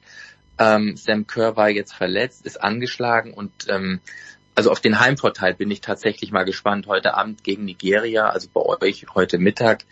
Ähm, das gucke ich mir mit Interesse an und dann glaube ich, das könnte so ein so wie, wie, wie 2006 das deutsche Team mit Klinsmann bei der Heim-WM. Das könnte sowas werden. Aber ansonsten, ja, Anna hat es genannt, die Amerikanerin, die Japanerin, Brasilien, die haben teilweise zirzensisch gespielt. Also das war, das war, Fuß, das war Fußball, das war, das war wirklich, das war, das war wirklich Fußball, ja, von, mit der feinen Klinge. Das sah, sah einfach schön aus. Und da muss man jetzt mal gucken, ähm, und dem deutschen Team nach dem 6 zu 0, ja, da traue ich auch schon noch was zu. Also die Vorrunde wird kein, wird kein, ja, wird, wird nicht Ausdruck darüber geben, wie weit sie kommen können, aber sie können sich auf jeden Fall selbstbewusst sein und, und äh, Mut und auch Abläufe so weit verfestigen, dass dann, weil dann geht's Schlag auf Schlag, dann bekommst du wahrscheinlich Brasilien und oder Frankreich, also dann geht's schon, dann geht's zur Sache. England wäre die nächste Hürde. Mal gucken. Spannendes Turnier, aber so das, das, die ganz große WM-Stimmung, Anna, verbessere mich, wenn das bei euch da anders ist, aber hier so kriegt man das eigentlich nicht mit. Also ich hatte den Eindruck, zumindest äh, die Straßenecken oder die Stadtecken äh, von Melbourne, in denen ich unterwegs war, rund um das erste Gruppenspiel der Deutschen, dass da schon ähm, viel von der WM sichtbar war. Also an mir sind zumindest diverse Male Trambahnen vorbeigefahren, wo wirklich überdimensional groß auf der ganzen Seite äh, Spielerin dieser WM zu sehen war. Und zwar nicht nur Australierin, das fand ich ganz, ganz schön, sondern internationale Spielerin, auch auf ähm, Fahnen, die, die da in der Stadt groß rumwehten. Äh, beim Fanfest äh, war, war schon auch gut was los. Und äh, ich erinnere mich noch auf dem Weg vom Flughafen nach, ähm, also vom Flughafen in Sydney nach der Ankunft, da sind wir an so einer großen Mall, so einem Outlet vorbeigekommen und äh, da waren davor auch vom, vom äh, Sportausrüster der Australierin ein sehr großes Plakat aufgebracht. Also solche Dinge ähm, habe ich schon wahrgenommen, aber es ist äh, tatsächlich, wie der Marc sagt, wenn man dann mal nicht in Spielorten ist, wie wir jetzt, wo wir hier wohnen, da ist nix, also da spürt man nix. Aber ich meine, das ist ja äh, in welchem aus, aus in welchem Gastgeberland ist das ganze Land plakatiert. Also das ist ja immer so, dass vor allem sich das auf die Spielorte ähm, fokussiert. Tja, ich darf euch sagen, ich war bei den Olympischen Spielen 2004 in Athen und äh, es schien mir, als ob die Bevölkerung nach diesem Debakel mit den beiden griechischen Leichtathleten, die da ja geflüchtet sind vor der Dopingkontrolle und dann einen Mopedunfall gehabt haben, äh, als die griechische Bevölkerung schien auch komplett uninteressiert zu sein, was man auch bei den Zuschauerzahlen sehen konnte bei den Vormittagsspielen. Das nur äh, als kleiner Schwank aus meinem Leben. Ich habe noch ganz kurz zwei Dinge. Marc, das erste ist ähm, mit Ja. Megan Rapinoe und mit Martha sind ja zwei Spielerinnen, die auch über die, die Grenzen des eigenen Landes hinaus bekannt und zu Recht bekannt sind, eigentlich keine, keine Stammkräfte mehr in Brasilien beziehungsweise in den USA. Sind das dennoch Spielerinnen, wo du sagst, die, die, die capturen so auch ein bisschen dein großes Interesse? Ja, sie haben vor allem, also sie- sie haben ja schon einen, einen Einfluss auf die Entwicklung des Spiels und auf den, auf das Vorankommen dieser Sportart gehabt, also qua ihrer, ihrer Vita. Und da guckt man dann schon immer noch hin. Und wenn jetzt eine Rapino sagt, das ist ihr letztes großes internationales Turnier, dann verbinden ja auch viele Leute Erfahrungen, Erlebnisse und Momente des Spiels. Und ihr, ihr Impact auf das Ganze ging ja weit über das Rasenviereck hinaus. Also sie hat sich ja politisch immer positioniert, finde ich eine total spannende Person. Und ähm, so jemand tut einen Sport oder einer Sportart oder einer, einer Facette des Sports, der ja bis, der ja immer noch im Schatten steht und auch immer noch nicht, nicht, nicht auf demselben Level wie bei den Männern dargestellt und produziert wird, aber tut natürlich und tat und tut unglaublich gut, weil er einfach Aufmerksamkeit generiert. Und was ich gehört habe aus Brasilien mit Marta, die ist ja eine ein, ein, ein, Volks, ein Volksidol und das sollte man, glaube ich, nicht zu gering schätzen, was das für eine Ausstrahlung auf junge Mädchen, auf junge Frauen hat, die ihr nacheifern und die einfach auch versuchen, so einen Weg zu gehen. Und ähm, das alleine ist schon eine Leistung und dann ist nicht unbedingt ausschlaggebend, wie jetzt bei dem letzten Turnier hier die, die Auftritte ausfallen werden. Hm. So, und jetzt, äh, wir müssen touristisch gewissermaßen schließen, weil ich weiß es wirklich nicht. Äh, aber Anna, wie wird die Logistik am Sonntag aussehen? Wo spielt denn Deutschland an diesem Sonntag gegen Kolumbien? Deutschland spielt in Sydney, ah, was die ähm, ja, Reise was die Reisewege für uns angenehm macht. Also wir müssen nicht fliegen in diesem, auf diesem, über diesen großen Kontinent.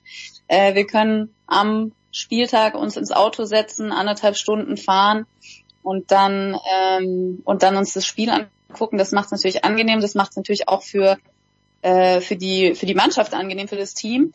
Ähm, wobei die mag, ich hoffe, ich habe es richtig im Kopf, an Spieltagen immer ein Spieltagshotel im jeweiligen Ort haben. Richtig, das heißt, die reisen die, am Samstag ein, ja, ja. Genau, die können zwar im, im Bus äh, und müssen nicht fliegen, aber sie sind trotzdem arg vor dem Spiel und dann natürlich noch mit Übernachtung am Tag nach dem Spiel in Sydney. Und gespielt wird ähm, in diesem Stadion, was ursprünglich für das Auftaktspiel mhm. ähm, vorgesehen war, das Allianz-Stadion mit äh, 45.500 Plätzen. Äh, und da bin ich schon gespannt, ob auch das sich einreiht in diese ähm, in diesen sehr guten Zuschauerzuspruch, den es bisher bei dem Turnier zumindest in Australien gibt. Mehr als 5,6 Millionen Zuschauer werden das in Deutschland sicherlich sehen am Sonntagmittag. Äh, jetzt habe ich doch, wie immer, doch noch eine allerletzte Abschlussfrage. Marc, ich saß am ja. Sonntagabend, was am Sonntag? Ja, doch Sonntagabend saß ich im fantastischen Olympiapark in München hm. mit Blick aufs Olympiastadion. Bruce Springsteen hat gespielt und vielleicht ist es oh, für mich. Ja, ja, man, man, hat auch wirklich die, die, Stimme des großen Meisters hat etwas verloren bis zum Olympiaberg. Aber das, das tut nichts zur Sache. Der ist 73, alles nicht so schlimm. Aber für mich als Zugereisten in München, ich wohne jetzt zwar schon sehr, sehr lang dort, aber ist dieser Olympiapark immer noch ein Faszinosum. Ja, ich, ich feiere das jedes Mal, wenn ich durchfahre. Ich finde es gigantisch großartig. München Olympiapark passt. Die Olympiastadt Sydney, wenn ihr in Sydney seid, Marc, was erinnert, wenn überhaupt, was erinnert noch an diese Olympischen Spiele im Jahr 2000, von denen ja immer alle noch schwärmen, die dort dabei sind? Du, dann lass uns, da lass uns äh, in der Woche oder ah, gerne okay, wann gut. anders nochmal drüber sprechen, weil ich tatsächlich bislang nur zweimal in Sydney war und immer nur Flughafen oh, und nie. Der Flughafen nicht. Der, der Flughafen erinnert Harbour mich nicht an Olympia. die Oper unten gesehen, Wasser. Ähm, nein, äh, Melbourne fand ich aber auch sehr spektakulär. Du bist ja auch ein Freund des Tennis, also wir waren wir waren, wo, wo, wo Cricket, Fußball, Tennis, was, wo, wo die Formel 1 stattfindet, ein, ein unglaublich Sport, eine Reichhaltmöglichkeit. Ähm, das fand ich schon so geballt auch sehr beeindruckend. Aber ich freue mich jetzt tatsächlich auch auf die zwei Tage Sydney, weil das, was ich aus dem Auto gesehen habe, ähm, ja, das sah einfach so reizvoll aus und über alles Touristische, was die Stadt zu bieten hat, gerne bei weiteren Gelegenheiten. Wir sind ja noch ein paar Tage hier unten. Und danach geht es nach Brisbane, von der... Oh. Brisbane, auch eine große Tennisstadt. Dafür hat diese Stelle. Äh, ja, und von Australien gehört, Brisbane wäre jetzt gerade so ein ganz toller Place to be, weil es da irgendwie von morgens 8 Uhr bis abends 17.30 Uhr Sonne hat. Es wird halt schon relativ früh dunkel hier, es ist Winter, aber wenn dann irgendwie 25, 26 Grad, auch ganz schön und nee, da freue ich mich dann auch drauf. Also wir können gerne über alles Touristische bei nächster Gelegenheit sprechen. Dabei wollte ich mich doch aufs Sportliche kaprizieren. Danke Anna, danke, danke Marc. Wir machen eine kurze Pause in der Big Show 620.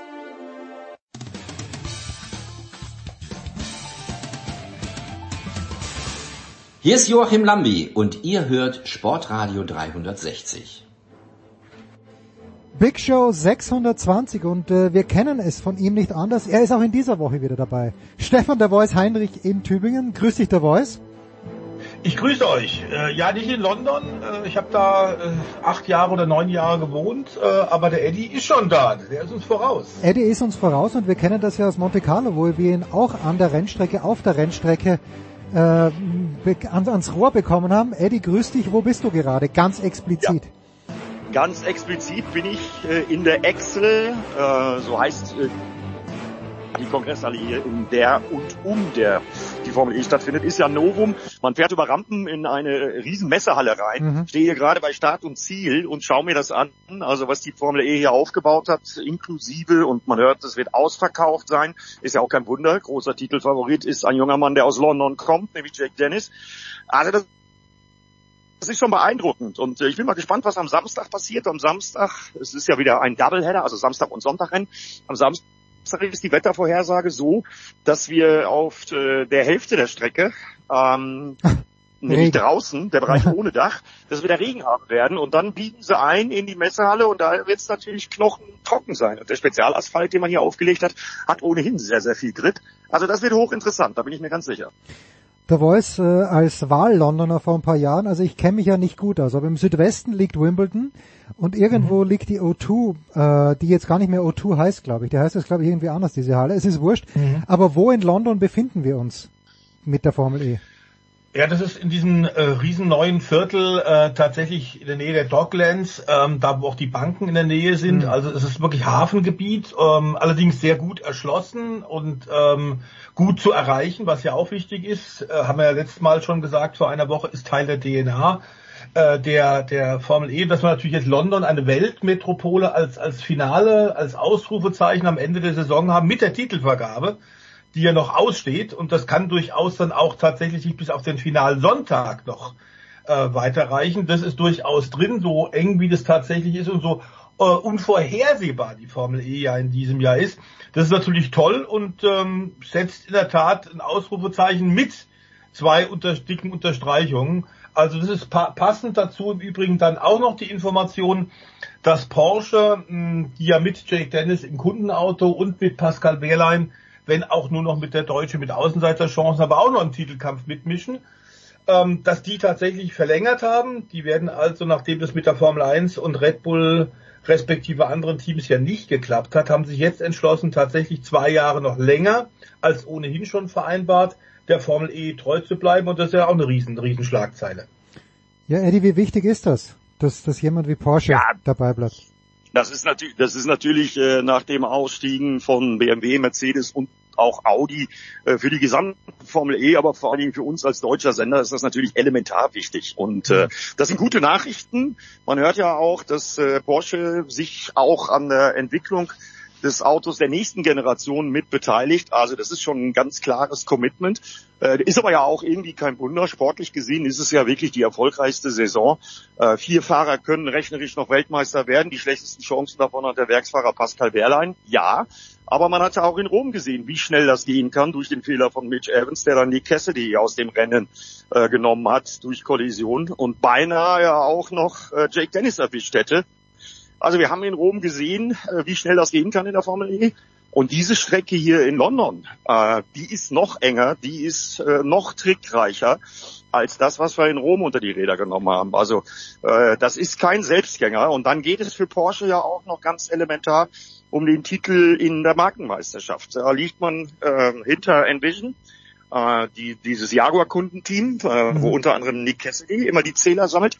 Aber da ist man wild entschlossen, äh, die Punkte noch aufzuholen und neben dem Fahrertitel, denn Jake Dennis im Avalanche Andretti, äh, das ist ein Porsche. Und ja. äh, der war auch äh, unter der Woche noch in Weissach und hat im Simulator mit den Porsche Werksfahrern zusammen äh, hier London geübt äh, im Simulator. Das wird ja immer wichtiger. Also das ist schon auch ein Porsche und das kann man sich auch auf die Fahne schreiben, dass es wahrscheinlich ein Porsche sein wird, der dann am Sonntag gekrönt wird. Spätestens. Kann allerdings im Falle Jake Dennis auch schon am Samstag passieren, dass er Weltmeister wird. Das heißt aber, wenn Eddie sagt trickreich, der Voice, es ist genau eine Strecke, die dann den Formel E Autos entgegenkommt, oder? Weil dieses, diese Beschleunigung ja. in E-Autos ist natürlich das Besondere, finde ich immer noch in einem E-Auto, wenn ich in einem sitze.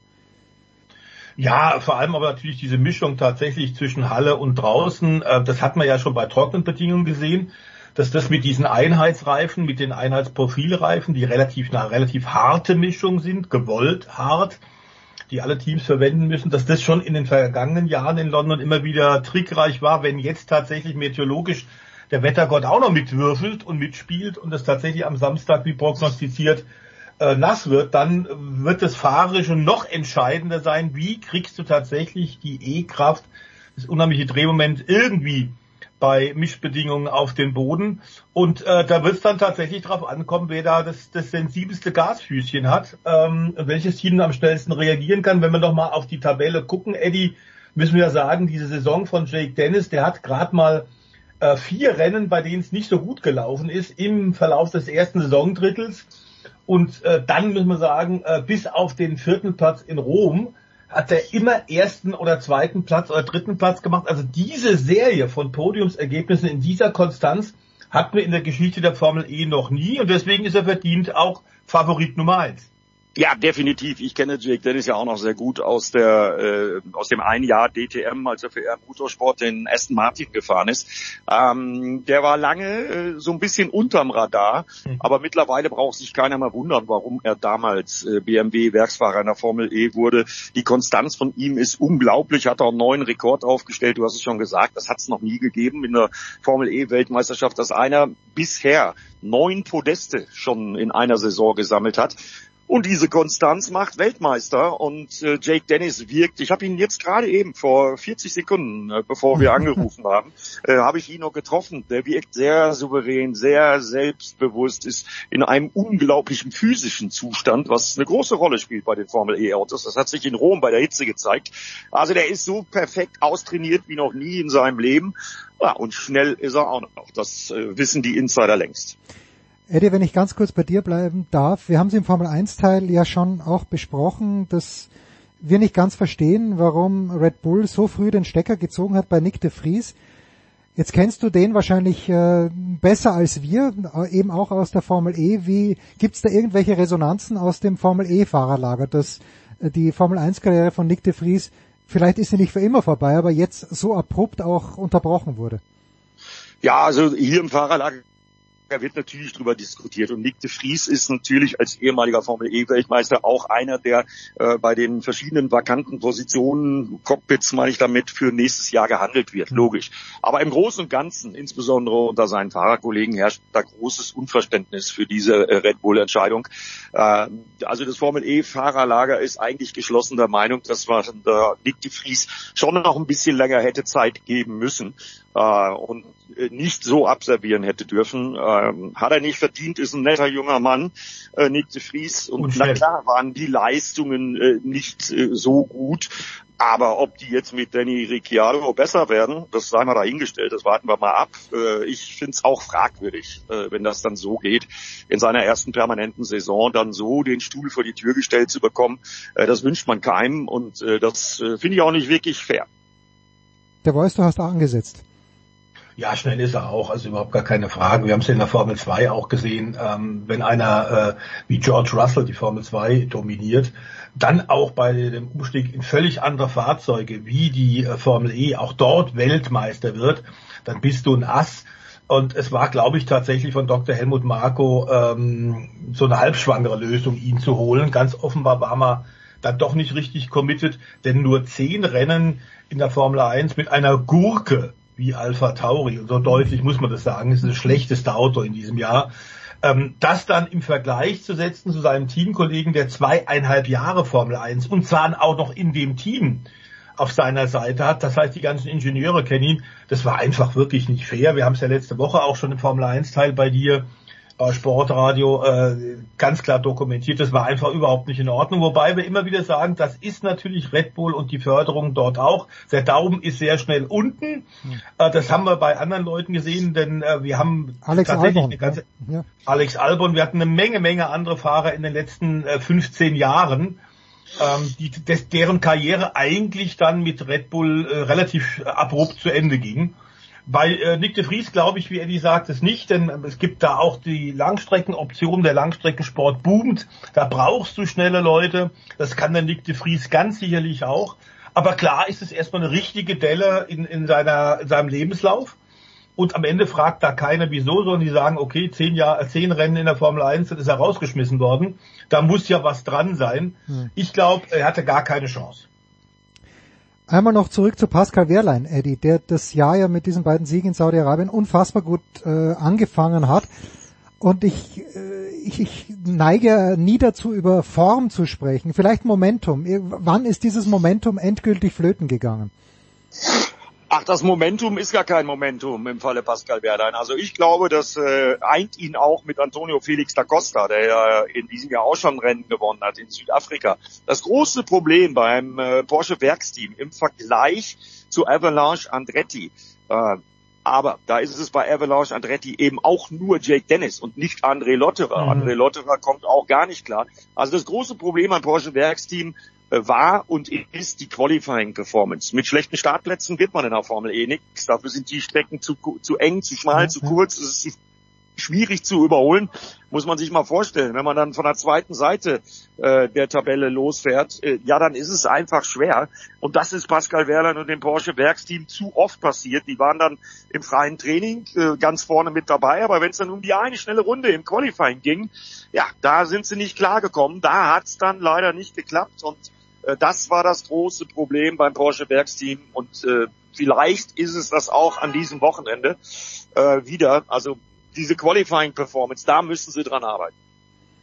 Tja, wie kriegt man da sowas hin, der Voice? Äh, Lewis Hamilton, äh, ich greife schon wieder vor, aber hat es ja auch hinbekommen, endlich seine, ich glaube die 104. Pole Position war es äh, zu haben. Muss man mehr Risiko gehen, wenn man Pascal Werdan ist, oder äh, ist es wirklich ein technisches, mechanisches Problem eher? Ich glaube, es ist ein, ein Abstimmungsproblem, wobei bei Lewis Hamilton müssen wir sagen, das war ja so lange her, ich glaube zweieinhalb Jahre, dass er zum letzten Mal auf der Pole stand, dass er den Start vergeigt hat ja. und dann äh, in der ersten Kurve war alles schon wieder dahin, was er sich erarbeitet hatte. Aber klar ist, ähm, Qualifying ist von mitentscheidender Bedeutung, nicht nur weil es da auch Punkte gibt, sondern tatsächlich, weil bei der Kürze der Rennen in der Formel E und dem äh, unglaublich eng zusammenliegenden Feld, das ja tatsächlich an die MotoGP so ein bisschen erinnert. Wir reden da ja immer nur über Hundertstel Unterschied äh, ist es ziemlich entscheidend und das kannst du am Ende nicht mehr wettmachen. Wobei er immer wieder tolle Aufholjagden gezeigt hat, äh, der Pascal, das müssen wir auch sagen. Also die Rennpace ist eindeutig da. Aber klar ist, das ist eine Sache auch dann am Ende sicherlich bis hin der, der Qualität der Simulation. Mhm. Und ich glaube, dass da tatsächlich vielleicht noch ein bisschen was im Argen liegt. Dass Pascal durchaus auch auf eine Stelle Runde gut ist, hat er ja in der DTM-Zeit äh, gezeigt. Also es ist nicht äh, so, dass er nur rennen kann und nicht Qualifying, sondern ich glaube, das ist tatsächlich ein Abstimmungs- und technisches Problem. Eddie, nimm uns noch schnell mit am Wochenende zu den gewohnten Zeiten, äh, die noch mal wann sind. Ja, es ist ja eine Stunde Zeitunterschied ja. hier nach Großbritannien. Äh, die wichtigsten Zeiten, die sich die Formel E-Fans merken müssen, sind Samstag und Sonntag jeweils 17.30 Uhr und davor die freien Trainings. Also wir fangen morgen äh, Nachmittag schon an. Äh, da werde ich dann eine ganz interessante Co-Kommentatorin haben, nämlich ja. Simona De Silvestro wird an meiner Seite sitzen. Die ist ja immer noch Porsche Ersatz und auch Porsche Simulatorfahrerin. Äh, ehemals ja im Champ Car unterwegs gewesen, auch schon ADAC GT Masters gefahren, die Schweizer. Australische V8? Bitte? Australische V8 auch? Australische V8 auch gefahren, also eine Dame mit viel, viel Erfahrung, freue ich mich drauf. Ja, und dann das gewohnte Programm ab Samstagmorgen, immer im gleichen Rhythmus, freies Training, dann Qualifying, so um die Mittagszeit und dann eben 17.30 Uhr Samstag und Sonntag die WM-Entscheidung live auf Pro 7 hier aus London. Überragend. Eddie, wir werden dir lauschen. Wir werden versuchen, dich nächste Woche wieder zu erreichen. Vielleicht schon wieder in Bremen oder wo auch immer auf der Welt. Am Nürburgring zu DTM, das kann ich dir jetzt schon sagen. Na ja, bitte. Zu deiner Ist Zeit, äh, donnerstags, mittags werde ich mit Sicherheit schon ja, in der Eifel sein. Ich meine, damit lässt sich arbeiten. Danke dir, Eddie. Der Voice bleibt da. Wir gehen gleich weiter zur Formel 1 nach einer kurzen Pause.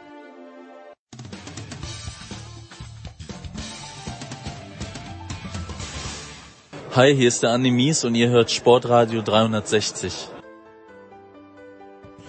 So, jetzt geht's aber weiter mit der Formel 1. Wie angekündigt, The Voice ist dabei geblieben und äh, dazugekommen von Formel 1 Motorsport-total.com. Stefan eben. Servus Stefan. Servus in die Runde. der kleine Übergang, den möchte ich doch mal mit The Voice bestreiten. Und zwar habe ich äh, auch gesehen auf dieser Formel E-Seite, dass McLaren an diesem Wochenende mit einem Chassis fahren wird in der Formel E, nämlich das durch äh, KI generiert wurde. Jetzt findet das Rennen in London statt. The Voice, was denkst du? Wird Zach Brown eher in London sein bei der Formel E oder wird Zach Brown sich feiern lassen für sein Update, dass äh, seinen, dass Lando Norris vielleicht sogar eine Sekunde gebracht hat pro Runde. Und zwar in Spa-Francorchamps. Ich denke schon, dass er äh, vielleicht sogar hin und her pendeln wird, denn es ist nicht so wahnsinnig weit. Äh, es ist schließlich Abschluss der Formel E, aber klar ist, dass momentan McLaren die zweite Kraft ist. Wir haben es bestätigt bekommen, tatsächlich am Ungaroring, nicht nur mit dem zweiten Platz von Lando, sondern das letzten drei Grand Prix hat das Team aus Working tatsächlich 70 Punkte geholt. Und ähm, damit ist völlig klar, also das Pendel hinter Red Bull ist momentan tatsächlich auf den Papaya-farbenen mhm. Autos bei McLaren. Sie haben es bestätigt und ähm, Stefan wird es auch unterstreichen können. Eben jetzt bei den drei letzten Grand Prix auf völlig unterschiedlichen Rennstrecken. Das heißt, das ist ein klarer Trend. Stefan fühlt sich angesprochen. Dann fühle ich mich angesprochen, in der Tat, ja, also sehe ich auch so, kann ich nicht viel mehr dazu sagen, außer ähm, wir hatten uns ja vor Ungarn tatsächlich gefragt, jetzt wie lässt sich die Form übertragen, weil Spielberg und Silverstone ja doch recht ähnlich sind, mit viel Vollgas mhm. und so, viel schnelle Kurven auch. Und Ungarn ist halt der totale Gegensatz. Aber wenn das jetzt auf den drei Strecken funktioniert hat, dann kann man wirklich davon ausgehen, jawohl, McLaren ist ab sofort dabei und zwar richtig.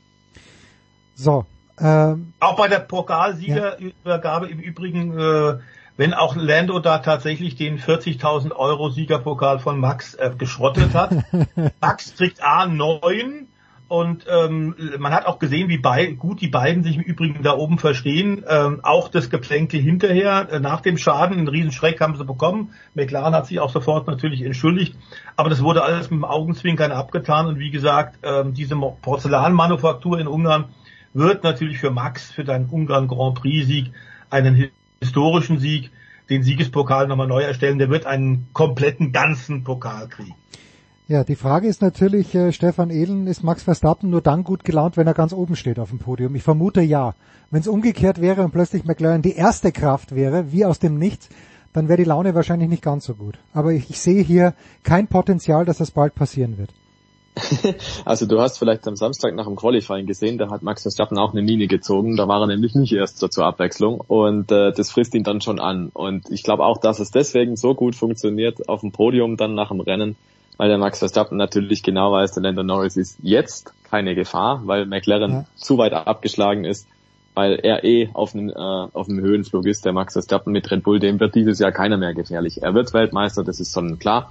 Und was nächstes Jahr passiert oder was jetzt mit Lando Norris und McLaren passiert, ist völlig irrelevant aus seiner Sicht. Deshalb kann er eigentlich prima feiern mit den ganzen Herrschaften da oben, weil niemand kann ihm was. Wenn es jetzt der Hamilton gewesen wäre oder wenn es vielleicht andere gewesen wären aus dem Fahrerfeld, dann bin ich mir sehr sicher, dann wäre das nicht so freudig und mhm. freundlich mhm. und äh, lustig gewesen, alles miteinander, sondern da gibt's halt gewisse Animositäten, ja, das ist ja, das menschelt halt wie auch sonst überall, das ist ja normal, aber eben, wenn es dann quasi so einen Überraschungsmann gibt, dann dann freut man sich da generell, glaube ich, dann schon miteinander, weil man auch genau weiß eben, ja, ja die, das die, ist die jetzt Fronten vielleicht sind klar. die Situation. Die Fronten sind, die Fronten sind klar natürlich, ja. genau. Was haben wir über Oscar Piastri bis jetzt erfahren, der Voice? Der hat sich hier geziert, zu Alpine zu gehen, wenn man die bisherige Saison ansieht. Hat er mit allem recht gehabt. Ähm, wie gut ist der Junge? Ich meine, Fünfter jetzt wieder geworden, sehr, sehr ordentlich. Vierter war er davor in Silverstone. Also er scheint was zu können. Ja, ähm, also der, der Rechtsstreit, der da letztes Jahr, im letzten Sommer getobt hat, über den wir ja, ja auch berichtet haben, ähm, weil tatsächlich zwei Teams, nämlich Alpine, Schrägstrich Renault und McLaren eigentlich für 2023 unter Vertrag haben wollten und beide fühlten sich im Recht. Ähm, diesen Streit, der hatte offenbar wirklich guten Grund. Nun hat tatsächlich Alpine ja Millionen investiert und ihn äh, auf den unterschiedlichen Rennstrecken mit altem Formel 1 Material ähm, ausführlich testen lassen. Sie haben also in seine Karriere starkes Geld und große Summen mhm. investiert. Klar ist aber auch, äh, die Formel 1 ähm, ist, ist äh, jetzt kein Kindergarten und, und äh, klar ist, dass der Vertrag offenbar nicht wasserdicht genug war. Äh, der Ärger, den sich da McLaren zunächst mal eingehandelt hat, der ist längst vergessen, denn dieser Mann ist richtig gut. Wir sollen nicht vergessen, der ist ein Rookie und fährt da momentan manchmal im Qualifying und auch im Rennen vorne dermaßen äh, souverän und locker mit der gehört dahin. diese äh, Boy Group, wie wir nennen, das nennen, das jüngste Team hier in der Formel 1, beide Fahrer mit Lando Norris und Oscar Piastri hat irre, irres Potenzial und ganz sicher ist es die Zukunft. Also ähm, der ganze Ärger und die ganzen Schlagzeilen, die es im letzten Sommer gab, da wussten wir nicht ganz genau, wie gut ist der wirklich. Das, die ganzen Sachen, die haben sich wirklich bewahrheitet. Der Typ ist gut. Lando Norris im Übrigen sollten wir sagen zu Formel 3 Zeiten, da hieß es tatsächlich auch ähm, aus England, das ist äh, die beste Erfindung seit geschnitten Brot. Der ist so schnell und wird das dann auch in höheren Klassen sofort umsetzen. Das war ja dann tatsächlich auch so, nur hat in der Formel 1 tatsächlich in der, in der Anfangszeit seiner Grand Prix-Karriere das Material nicht ganz mitgespielt. Jetzt zeigt er Lando, der ist tatsächlich fahrisch auf Augenhöhe mit dem Lewis Hamilton, mit dem George Russell, mit dem Charles Leclerc und äh, bisschen herausragend da drüber momentan äh, krönt sich aktuell Max Verstappen. Egal was passiert, ob es mal im Qualifying nicht gut läuft oder sonst Schwierigkeiten gibt, der ist fahrerisch dermaßen gut, hat ein super Auto, aber äh, dem kann momentan keiner was. Tja, so, so hoch sind die Ansprüche. Wenn es mal im Qualifying nicht gut läuft, das heißt, er ist dreitausendstel hinter Lewis Hamilton. Ja, okay, also Verstappen klammern wir heute mal aus. Da, gehen, wir, gehen wir eins weiter und kommen, vergessen aber nicht auf Lewis Hamilton, aber Stefan Ehlen, äh, des einen freut, des anderen leid. Ich hatte so nach vier, fünf Rennen in diesem Jahr den Eindruck, naja, wenn Verstappen mal auslässt, dann wird Fernando Alonso da sein, dann wird Aston Martin erstmals einen Grand Prix gewinnen in der Formel 1. Jetzt habe ich den Eindruck, in diesem Jahr wird es nicht mehr passieren. Hat Aston Martin irgendwas verschlafen? Ist da das Update zu spät gekommen? Hat das Update nicht funktioniert? Weil jetzt können sie am Ende des Tages ja fast froh sein, wenn sie überhaupt Punkte machen. Ja, wobei Aston Martin im Prinzip die Situation erlebt, wie sie auch schon Mercedes erlebt hat dieses Jahr oder Ferrari oder auch McLaren, ne, dass es sehr hoch und runter geht, je nachdem auf welcher Strecke man gerade unterwegs ist und je nachdem, wo man sich mit den Updates bewegt, relativ zur Konkurrenz. Also jeder von den genannten Teams war schon mal zweite Kraft und war auch schon mal gerade so nur noch dabei. Also das ist ganz eigentümlich dieses Jahr, dass es so dermaßen schwankt, weil oft hat man eigentlich den Eindruck, dass das Kräfteverhältnis relativ stabil ist. Aber gerade unter der Budget-Obergrenze ist es offensichtlich so, dass die sehr genau schauen müssen, was sie wann am Auto mhm. tun können. Und es kann natürlich auch immer passieren, dass das alles nicht so glorreich ausfällt. Ne? Fernando Alonso hat es mal so formuliert, ähm, so nach dem Motto, bisher hat halt alles funktioniert, was man so gemacht hat. Man hat irgendwelche Updates gehabt und das recht viele zu Saisonbeginn. Und die haben alle angeschlagen und jetzt macht es ein bisschen den Eindruck, als sei das halt so vom Fleck weg nicht passiert bei Aston Martin. Da waren dann neue Teile im Spiel, aber die seien nicht so eingeschlagen, wie man sich halt erhofft hatte. Und dann ist es natürlich gleich ein Problem, wenn im Gegensatz die Konkurrenz irgendwas hat, was dann funktioniert, siehe McLaren und das dann halt gleich ein paar Zehntel oder sogar eine Sekunde bringt. Und das verzerrt die ganze Geschichte schon sehr. Also, weil du halt immer nie so richtig weißt, wer bastelt was an seinem Auto und geht diese Rechnung halt auch auf. Und deswegen glaube ich, dass es nicht in Stein gemeißelt ist, dass Aston Martin jetzt immer nur auf P8, P9, P10 mhm. rumkrebst, sondern die haben schon das Potenzial, dass da weiter was funktioniert, weil das Auto ist ja gut, das wissen wir. Und wenn die das Problem, was sie aktuell haben, gelöst kriegen, dann bin ich mir sehr, sehr sicher, dann geht es auch weiter nach vorne. Aber ob es jetzt dann bedeutet, dass es dieses Jahr noch den Sieg gibt für Fernando Alonso oder für Aston Martin, hm, das war schon vorher so eine, ja, wie soll man sagen, Außenseiterchance vielleicht höchstens.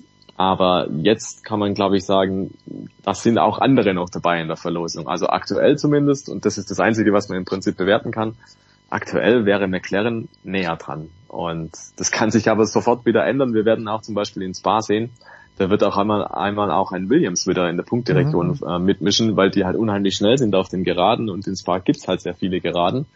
Und das wird das Ganze wieder durcheinander bringen. Dann wird auch noch ein Nico Hülkenberg im Hasen-Qualifying wieder in die Top 8, sage ich jetzt mal. Okay, ähm, ich, ich schreibe also ich schreib's auf, Moment, ja, ist hier notiert. Schreib's, schreib's Stefan, auf, Stefan ja. Ehlen sagt Top 8 für Nico Hülkenberg, bitte, ja. Genau. Und, für Heino. Äh, und äh, dann, glaube ich, mischt sich die Sache nochmal durch. Und dann haben wir bald nochmal Monza. Da kriegen wir dann wieder das gleiche Spiel mit wenig Abtrieb. Also das wird schon noch interessant die nächsten Wochen. Und wenn wir jetzt sagen, es wird interessant die nächsten Wochen, bevor ich jetzt wieder Schimpfe krieg, ähm, hinter, hinter Max Verstappen. Ja, ja, hinter ja, also wohl verstanden. ja, was, was hat Wobei man da auch nochmal vielleicht zu, zu sagen sollte, in der Tat, äh, Stefan hat das ja wunderbar beschrieben. Also klar, äh, Aston Martin ist im Rückwärtsgang. Bei dem Entwicklungsrennen sind sie momentan nicht auf Augenhöhe mit den anderen. Podestplätze, wie wir sie ja in den ersten Rennen in Serie gesehen haben, ähm, sind aktuell Vergangenheit und, und äh, ist eine neue Realität da und darauf müssen sie antworten. prompt ist ja auch Alonso schon sehr outspoken, wie wir ihn ja kennen. Ähm, er ist ja nun nicht bekannt dafür, dass er äh, gerne Kritik hinter den Kulissen übt, nur im kleinen und, und im geschlossenen äh, Rahmen, sondern er geht da gern zu den Journalisten und prompt erhöht er natürlich auch den Druck, dass Aston Martin die Schlagzahl erhöhen muss. Ähm, überhaupt gar keine Frage. Äh, die spannende Frage wird tatsächlich äh, jetzt sein, dadurch, dass sie sich gegenseitig immer wieder je nach Form Punkte äh, klauen, das Mittelfeld, das vordere Mittelfeld, äh, ist es natürlich für Red Bull doppelt gut. Also A sind sie immer an der Spitze und B, ähm, selbst ein Perez, der Qualifying diesmal ja in Ungarn äh, unter dem Druck, dass tatsächlich Ricciardo so bisschen schon durch die Gardine schaut und sagt, Junge, ich will in den zweiten Red Bull im nächsten Jahr. Der hat jetzt ein bisschen die Kurve gekriegt. Das Qualifying war nicht optimal, aber zumindest mal Q3. Dann wieder ein super Rennen auf Platz 3 nach vorne gefahren. Also der spürt den Druck, hat da aber zumindest der Mexikaner dort ganz gut reagiert. Ähm, aber die Red Bull Konkurrenz nimmt sich gegenseitig Punkte weg. Also insofern äh, ist das große Ziel von Dr. Helmut Marko, dass sie in diesem Jahr alles gewinnen. Konstrukteurs-WM, äh, Fahrer-WM und vielleicht sogar Platz eins und zwei und Perez ist trotz die, trotz der, äh, der, der Form Schwäche, die er eine ganze Weile einige Grand Prix hat, ja immer noch WM-Zweiter, sollen wir nicht vergessen. Also es könnte tatsächlich für die Martin Hofner ein Durchmarsch werden. Tja, ich glaube eher, dass das Ziel mittlerweile ist, alle Rennen zu gewinnen. Weil, aber schauen wir mal, ob das funktionieren wird, denn in Spa, äh, Stefan Ehlen, wir haben es gerade mit Eddie in London angesprochen, in London ist zumindest für den Samstag Regen avisiert und äh, da denkt sich Spa, hold my beer, Regen können wir immer, zu, zu jeder Tages- und Nacht- und Jahreszeit. Äh, ich glaube, es sieht nicht ganz so gut aus mit dem Wetterbericht und äh, warten, erwarten wir dann, ja, was, was erwarten wir dann? Einfach das nächste Spektakel, dass Max Verstappen uns zeigt, dass auch im Regen der Beste ist? Oder wer ist der, der zweitbeste Regenfahrer? Ja, also du hast schon recht. Die Tendenz sieht so aus, dass es äh, eher nass wird am Wochenende und dass die Trockenreifen eher in der Garage bleiben, mhm. dass es also eher auf Regenreifen und Intermediates rausläuft. Ja, im Regen, Max Verstappen, der schnellste Auto wird nicht automatisch dann ein schlechtes, nur weil es nass wird. Der wird im Regen auch die Nummer eins sein, gehe ich sehr davon aus. Und wir wissen ja, Max Verstappen, der hat auch früher in den Niederlanden sehr oft dann trainiert, im Kart schon. Wenn das Wetter mies war und an der, an der Nordseeküste ist es oft auch mies oder feucht. Mhm. Und der ist da extrem geschult, der ist extrem versiert. Im Regen kann er es genauso gut. Das ist die schlechte Nachricht für alle anderen. Die gute Nachricht ist, es gibt auch ein paar patente andere Regenfahrer. Da wäre zum Beispiel Lewis Hamilton zu nennen. Also ich glaube, es war 2008 in Silverstone, da hat es geschüttet ohne Ende und der hat das Ding gewonnen und zwar haushoch. Und es gibt natürlich weitere auch noch, die da recht patent sind. Lando Norris zum Beispiel, den muss man da glaube ich auch auf der Rechnung haben. Umso ja. mehr mit dem McLaren, der jetzt richtig gut funktioniert und das wird sich auch im Regen so fortsetzen. Und ich kann mir gut vorstellen, dass dann vielleicht auch der ein oder andere von weiter hinten eine kleine Überraschung liefern könnte. Im Regen würde ich zum Beispiel auch nicht ausschließen, dass Nico Hülkenberg Punkte macht ins Spa. Weil das Auto im Trockenen halt eine Katastrophe ist ja. und die Reifen frisst, aber im Nassen ist das wieder eine komplett andere Baustelle. Und da ist, glaube ich, der Nico Hülkenberg einer, der genau das macht, was es im Regen braucht, nämlich die Reifen so belasten, dass die richtig auf Temperatur kommen. Das ist im Rennen manchmal schlecht, weil die Reifen dann schneller eingehen im Trockenen. Aber im Nassen willst du die Temperatur unbedingt halten und das ist das Kritische dran, dass die Temperatur oft nicht drin ist. Und deswegen glaube ich, das könnte, könnte auch ein heißer Tipp sein fürs Rennen, wenn es denn nass wird. Ja, da müssen wir vielleicht auch nochmal äh, Heinrich Böll zitieren, der ja Motorsportfan war, wie kaum einer weiß, denn er sagte ja, Wanderer, kommst du nach Spa? Also der wusste ganz genau, da in der Tat ist immer alles möglich. In der Tat, so ja. Wir, wir hoffen mal, dass es vielleicht nicht ganz so schlimm wird, was im letzten Jahr oder was vor zwei Jahren, wo äh, die nach nach waren es zwei Runden überhaupt im Safety Car oder war es eine Runde, wo alle wieder 2021. Für 21. 2021 war es mit einer gewerteten Runde offiziell. Ja. ja, also das war natürlich äh, eine absolute Farce. Am Ende des Tages, was soll man machen? Ja, ist natürlich nicht schön für die Zuschauer nicht schön für die TV-Zuschauer, aber wahrscheinlich im Sinne der Fahrer dann wohl doch die beste Entscheidung, weil wir gerade in Spa ja auch schon tödliche Unfälle hatten. Ja, leider. Das ist, das ist richtig ja. und das ist, glaube ich, auch der Punkt, warum Spa jetzt an diesem Wochenende extrem unter Beobachtung sein wird, mhm. weil eben es haben sich wieder so schwere Unfälle ereignet und auch im Nassen teilweise. Ähm, das ist so ein bisschen das Problem an der ganzen Geschichte. Ich glaube nicht, dass Spa als Rennstrecke verkehrt oder falsch oder zu riskant ist. Es sind einfach die Umstände im Nassen, die hohe Gischt. Ja. Es sind hohe Geschwindigkeiten im Spiel und sobald sich ein Formelauto querstellt und ein anderes reinrauscht, das ist halt die Schwachstelle einfach. Ne? äh, der seitliche Aufprall, da kannst du das Auto noch so sehr versteifen, noch so sehr mit Sicherheitszellen umgeben. Das ist einfach der Knackpunkt, wenn eine Autospitze, eine Autonase da reinfährt zeitlich, dann wird dieses Cockpit nachgeben, so oder so. Ansonsten musst du dran gehen und diese Autos komplett anders designen. Also ein Formelauto mit Seitenschutz und was auch immer, dann bist du im Prinzip halt beim Sportwagen. Also das ist eine dem Formelsport inhärente Gefahr, die da einfach mitfährt und die wird in Spa immer exponiert dadurch, dass es halt im Regen bei den hohen Geschwindigkeiten extrem gefährlich wird. Aber ich gehe schwer davon aus, dass das bedeutet, dass wenn es wirklich schüttet, wenn es wirklich nass wird, wenn die Sicht brutal mies ist, dass die Formel 1 das ähnlich machen wird wie 2021 und einfach so lange nicht fährt, bis, bis es sich bessert. Geht, ja. Ja. Genau, und ich glaube, das ist einfach was, darauf muss man sich einstellen. Das ist vorbei, dass man bei bei Wolkenbruch oder bei wirklich sinnflutartigen Regenfällen, wie es so schön heißt, immer, dass man da rausfährt, das macht man einfach nicht mehr. Da ist man zu sehr, in Anführungszeichen, gebranntes Kind inzwischen. Und die Zwischenfälle der Vergangenheit, der jüngeren Vergangenheit ins Bad, die zeigen einfach, es ist ein sinnloses Risiko dann. Und das braucht's nicht. Also da bin ich felsenfest davon überzeugt, dass wenn es wirklich schlimm regnet, dann bleiben die in der Garage. Fuji 1976, wer sich erinnern kann. Mhm. Ich kann mich ja. daran erinnern. Ich hab's habe ich es im Radio gehört von Heinz Brüller, dass Niki Lauda ausgestiegen ist oder hat, äh, ich bin mir nicht sicher, ob der ORF dieses Rennen live übertragen hat. Ich meine, ich hätte das nur im Radio gehört, aber gut, da waren natürlich auch besondere Umstände, so kurz nach seinem Unfall am Nürburgring. Ja, schön. Also wir, wir machen jetzt einen Deal und ich glaube, damit können alle einverstanden sein. Bei Eddie darf es regnen in London, vielleicht nicht zu stark, aber das ist ja dann spannend, wo sie dann in die Halle reinfahren und ins Spa eher trockene Bedingungen bitte. Auch wenn Regen der große Gleichmacher ist, äh, wir wünschen auch uns für Monza keinen Regen, aber wenn, dann eher in Monza als in Spa. Keine Widerrede. Ja, Gut. Sehe ich auch so. Können, ja. wir, können wir so machen. Gut, dann passt das. Wir freuen uns auf dieses Rennwochenende. Danke The Voice, danke Stefan Ehlen. Wir machen eine kurze Pause und machen dann weiter. Wir bleiben in England mit Golf.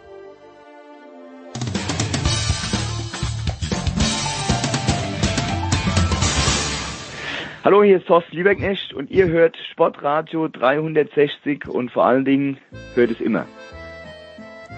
Die Big Show 620 geht weiter mit One of Our Favorites. Er ist äh, zurück. Gut eingepackt war er an diesem Wochenende, denn es hat quer geregnet in Royal Liverpool, wo ich in Wimbledon gelernt habe, dass es doch 30 Minuten ungefähr außerhalb von Liverpool ist, jenseits des äh, Mercy, ist es der Mercy River, Jonas Friedrich, oder ist es der Merseyside River? Schönen guten Abend, lieber Jonas. Äh, River Mercy. River und, Mercy. Äh, und der äh, Golfclub befindet sich auf einer Halbinsel namens Wirral. Ähm, aber also, bevor jetzt ein falscher Eindruck entsteht, ich war natürlich im warmen und zerführigen über Jungs. Ähm, zum Glück. Und Richtig, zum Glück.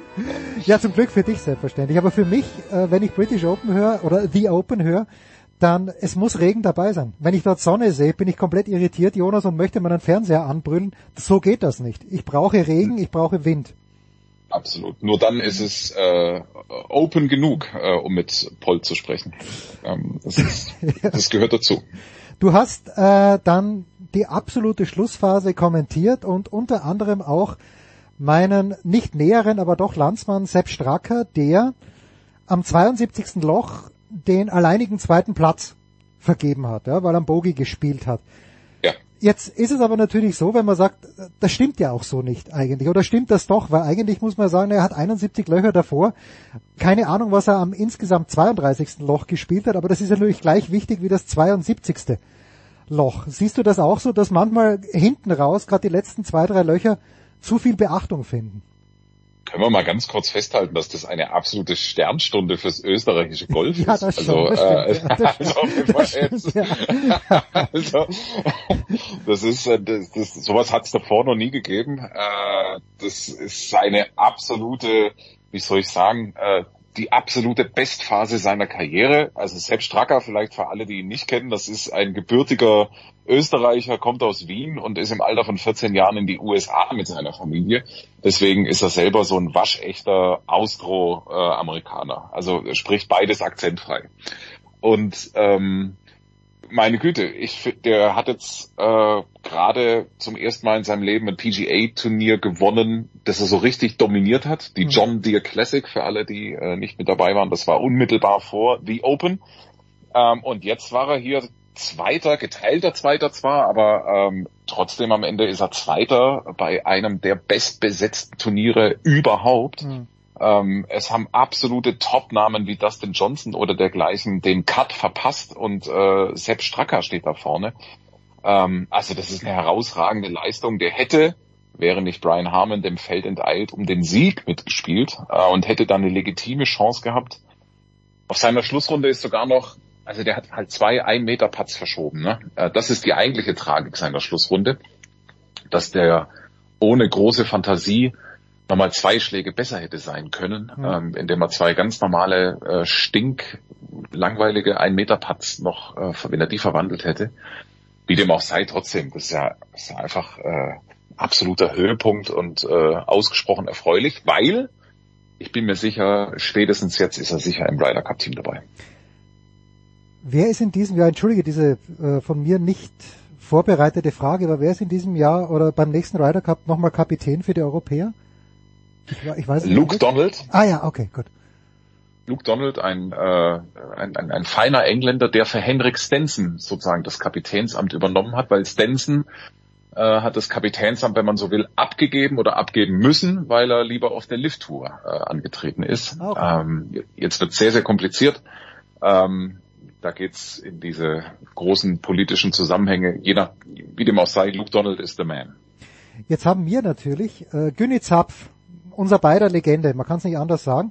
Aber ich habe mit, ich hab mit Günther ja, als äh, sich diese Lift-Tour etabliert hat, haben wir so ein bisschen gesprochen und ich war natürlich ganz PGA-seitig und der Günther sagt, nö, warum eigentlich? Ja, warum soll da nicht jemand kommen, auch wenn das Geld aus Saudi-Arabien kommt? Da habe ich dann übrigens noch eine Abschlussfrage zu Saudi-Arabien an dich. Aber auch wenn das Geld aus Saudi-Arabien kommt, schau dir mal an, wer die PGA-Tour äh, sponsert oder auch wer die Euro European Tour sponsert, äh, ist völlig legitim. Wenn die so viel Kohle zahlen, dann sollen die halt nur 54 Löcher spielen und äh, gut ist. Ja, wie, wie, wie stehst du denn zu dieser Gemengelage?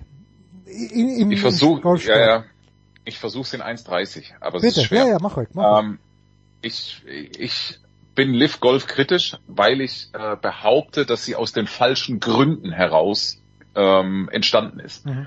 Ähm, es ist, für mich war die PGA Tour und so wie die Golfwelt war, echt gut und hat super funktioniert und ich habe die Live Golf Tour nicht wirklich vermisst. Und jetzt, äh, jetzt kommt's halt sozusagen sich einfach zu sagen, mit, mit, mit jeder Menge Geld gründe ich meine eigene Super League, stampf etwas aus dem Boden heraus, was nicht diesen echten Charakter, diesen echten Wettbewerbscharakter hat, sondern von vornherein einfach aufgrund der schieren Geldmenge mhm. sportlich bedeutungslos ist. Weil mir einfach, ich, ich, ich erkenne einfach keinen Sinn darin und ich glaube auch keinem Spieler, der 200 Millionen dafür bekommen hat, dass er dort antritt, dass er sich über einen Sieg noch echt freuen kann. Ähm, ich glaube es einfach nicht. Und es fehlt dieser Battle um die Spielberechtigung und es fehlt diese kleine, feine Illusion, dass theoretisch da jeder antreten könnte, weil es halt so eine Art Closed Circle ist, mhm, mhm. mit halt einem festen Spielerfeld und alle sind eigentlich schon äh, bis ans Lebensende der nächsten sechs Generationen ihres Familienzweiges ähm, durchgesichert. Ähm, ich habe dementsprechend habe ich für mich entschieden, ich mich interessiert's halt nicht das Geschehen auf der Lift Tour. Also ich habe Martin Keimer immer verfolgt. Wenn der auf der European Tour in auf dem hinterletzten Turnier äh, gespielt hat, ich wusste in Runde drei immer, wo der liegt. Und auf der Live Golf Tour, das hat mich einfach nicht interessiert. Aber ich verstehe jeden einzelnen Sportler, der daran teilnimmt. Und jetzt kommt ein ganz wichtiger Punkt. Diese moralische Karte, ähm, die beim Thema Saudi-Arabien in dieser Argumentation immer gespielt wird, äh, die spiele ich explizit nicht. Das mhm. waren ganz, ganz, weil ich, da komme ich aus der Doppelmoral überhaupt nicht mehr raus. Also ähm, ich tue mich da sehr schwer, einem Lift-Tour-Spieler das zu verübel zu nehmen, dass er für das saudi-arabische System oder für den, für den Staat sozusagen spielt, während ich selber natürlich auch, by the way, gar kein Problem habe, äh, was weiß ich, Benzin zu tanken oder mit Kerosin zu fliegen, bei dem ich die Herkunft im Zweifel auch nicht überprüft habe. Ähm, und es mir im Übrigen auch völlig wurscht ist, äh, dass Saudi-Arabien die PGA Tour ja auch äh, unterstützt hat oder auch die European Tour und auch an vielen deutschen Unternehmen beteiligt ist und ähm, diesen Schuh der Doppelmoral, den, den kann und will ich mir nicht anziehen. Ja.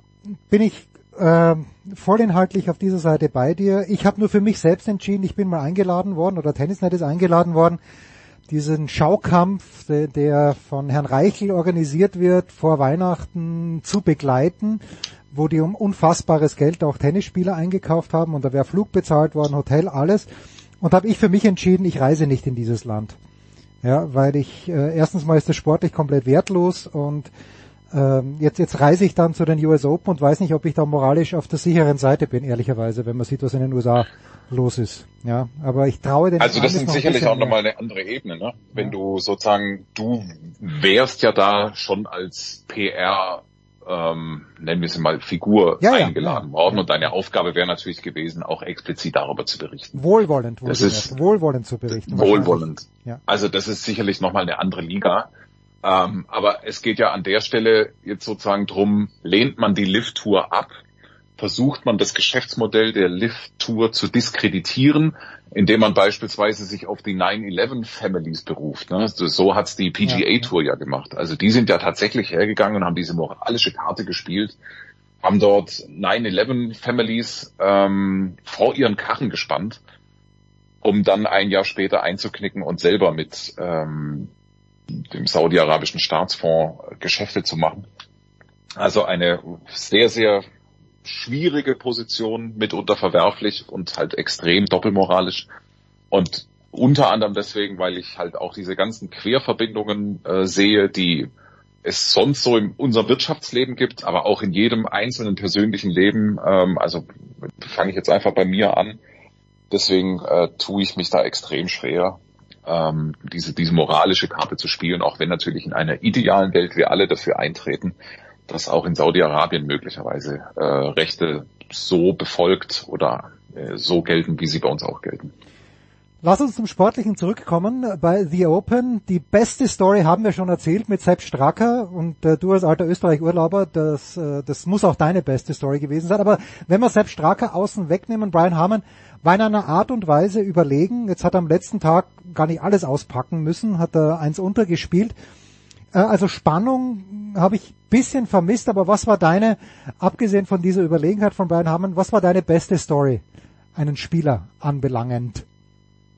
Ja, also die ganz große Top-Story hat sich nicht ergeben, muss man sagen. Stracker war da schon echt ganz weit vorne. Brian Harmon hat eine phänomenale Leistung hingelegt. Er ist halt kein Spieler, ähm, ja, der einem so richtig was gibt. Ne? Also das ist eher so ein, ein, ein eher so ein No-Name-Spieler, aber auch kein Underdog. Also es ist so, dass und, und, und seine Überlegenheit war so deutlich, dass halt sozusagen, davon kann man sich auch als Berichterstatter nicht immer ganz frei machen, dass man, man hat ja immer diesen mehr als heimlichen Wunsch halt, dass es spannend einmal ins Rough, ist. Einmal ins Rough. Ja, ja, also Hauptsache es ist so, dass halt immer um was geht, ne, und so, dass halt was los ist. Und das hat halt Brian Harmon äh, ja, durch seinen großen Abstand verhindert. Ähm, aber äh, wirklich hundertprozentig äh, großartiger Sieg und extrem verdient. Sehr überraschend, den hatte so keiner auf dem Zettel. Das ist so ein Spieler, der immer irgendwie gut mit dabei ist, aber sonst eigentlich nie mit so brillanten Leistungen über vier Tage so aufwartet. Dementsprechend war das schon ein Überraschungssieger, ohne die beste Geschichte zu sein. Ähm, Jason Day war auch, ich mein? ja, ich weiß schon, Jason Day zum Beispiel, äh, ist schon auch eine gute Geschichte, finde ich, vielleicht nicht die beste, aber eine gute Geschichte, weil der ja eine Zeit lang in der absoluten Weltspitze war und dann überhaupt nicht mehr da. Total.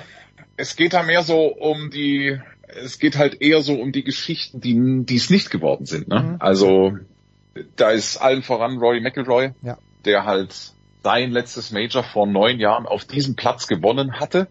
Und ähm, das wäre halt ja eine riesen Storyline gewesen. Wir bleiben im Konjunktiv.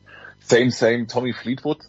Das ist ein äh, britischer Spieler, der auch schon das ein oder andere Mal echt knapp dran war und eigentlich auch fällig wäre für ein Major. Und der kommt von der Ecke. Äh, mhm. Das ist der, das ist der Hometown Boy. Da, der, da hätte sich die, die der, der Platz hätte sich in fußballartigen Rausch verwandelt. Ähm, wenn der wirklich um den Sieg hätte mitspielen können, hat er nicht, war einfach in den beiden Schlussrunden nicht gut genug. Und deswegen war, weil halt keine dieser Storylines, die es hätte werden können, das wäre noch Patrick Herring wäre auch noch dabei gewesen. Ne? Also so ein, äh, ein, ein ganz altes Schlachtrost des European Golf, der auch echt gerade das äh, Anfang Mitte 50 und spielt auch echt gerade nochmal gut auf. Das wäre auch nochmal so eine Storyline gewesen, die halt wirklich herausragend funktioniert hätte. Ähm, und vor dem Hintergrund ist diese gerade diese Schlussrunde dann halt so so ein bisschen unterhalb der Erwartung geblieben. Auf einen Mann wollen wir vielleicht noch ganz kurz zu sprechen kommen, den besten Deutschen. Marcel Sim hat sehr, sehr stark begonnen, hat auch eine gute letzte Runde gespielt, 41. Platz. Ähm, ist in Ordnung, Jonas, oder hat der... Genau so. Ja, okay. Also, oh ja, bitte, bitte. Ja. Ich, glaube, ich glaube, ähm, am, am, unterm Strich steht dann schon, es ist okay, er hat den Cut geschafft. Ähm, er hat eine ganz eigene Beziehung zu diesem The Open. Er ist ja einer der wenigen Deutschen, der es geschafft hat, ein englisches Sportpublikum auf seine Seite zu ziehen und zu begeistern. Ähm, das ist vor zwei Jahren passiert, weil er einfach so ein total emotionaler Spieler ist, der äh, seine emotional, seine Emotionen äh, total offensichtlich auslebt und das liebt das britische Publikum. Ähm, und da ist so eine Art Verbindung entstanden, die wirklich äh, einzigartig ist. Du, der hat den Cut geschafft, das ist okay. Hurley Long äh, gleich auf mit ihm. Und der war zum ersten Mal bei einem ähm, Major dabei. Gleiche Platzierung, auch ein großer Erfolg, da das Wochenende zu überstehen. Ähm, und das ist, das ist absolut in Ordnung, gerade wenn man sieht, wer nicht im Wochenende war. Ne? Also ähm, ja, zum Beispiel Yannick Paul, äh, das war eigentlich jetzt so von der Rangliste her der beste Deutsche. Mhm. mhm. Ähm, und der hat jetzt, der hat seit Februar jeden Cut geschafft. Ähm, und ja, jetzt bei The Open nicht. Der hat, der hat sich in den vielen Pottbunkern äh, verirrt, ist deswegen am Wochenende gescheitert und jetzt wird's eng äh, mit dem Ryder Cup. Äh, eigentlich war er über die Punktliste noch äh, safe im Team gesetzt. Durch die Open hat er jetzt äh, diese Positionierung äh, zunächst mal abgeben müssen.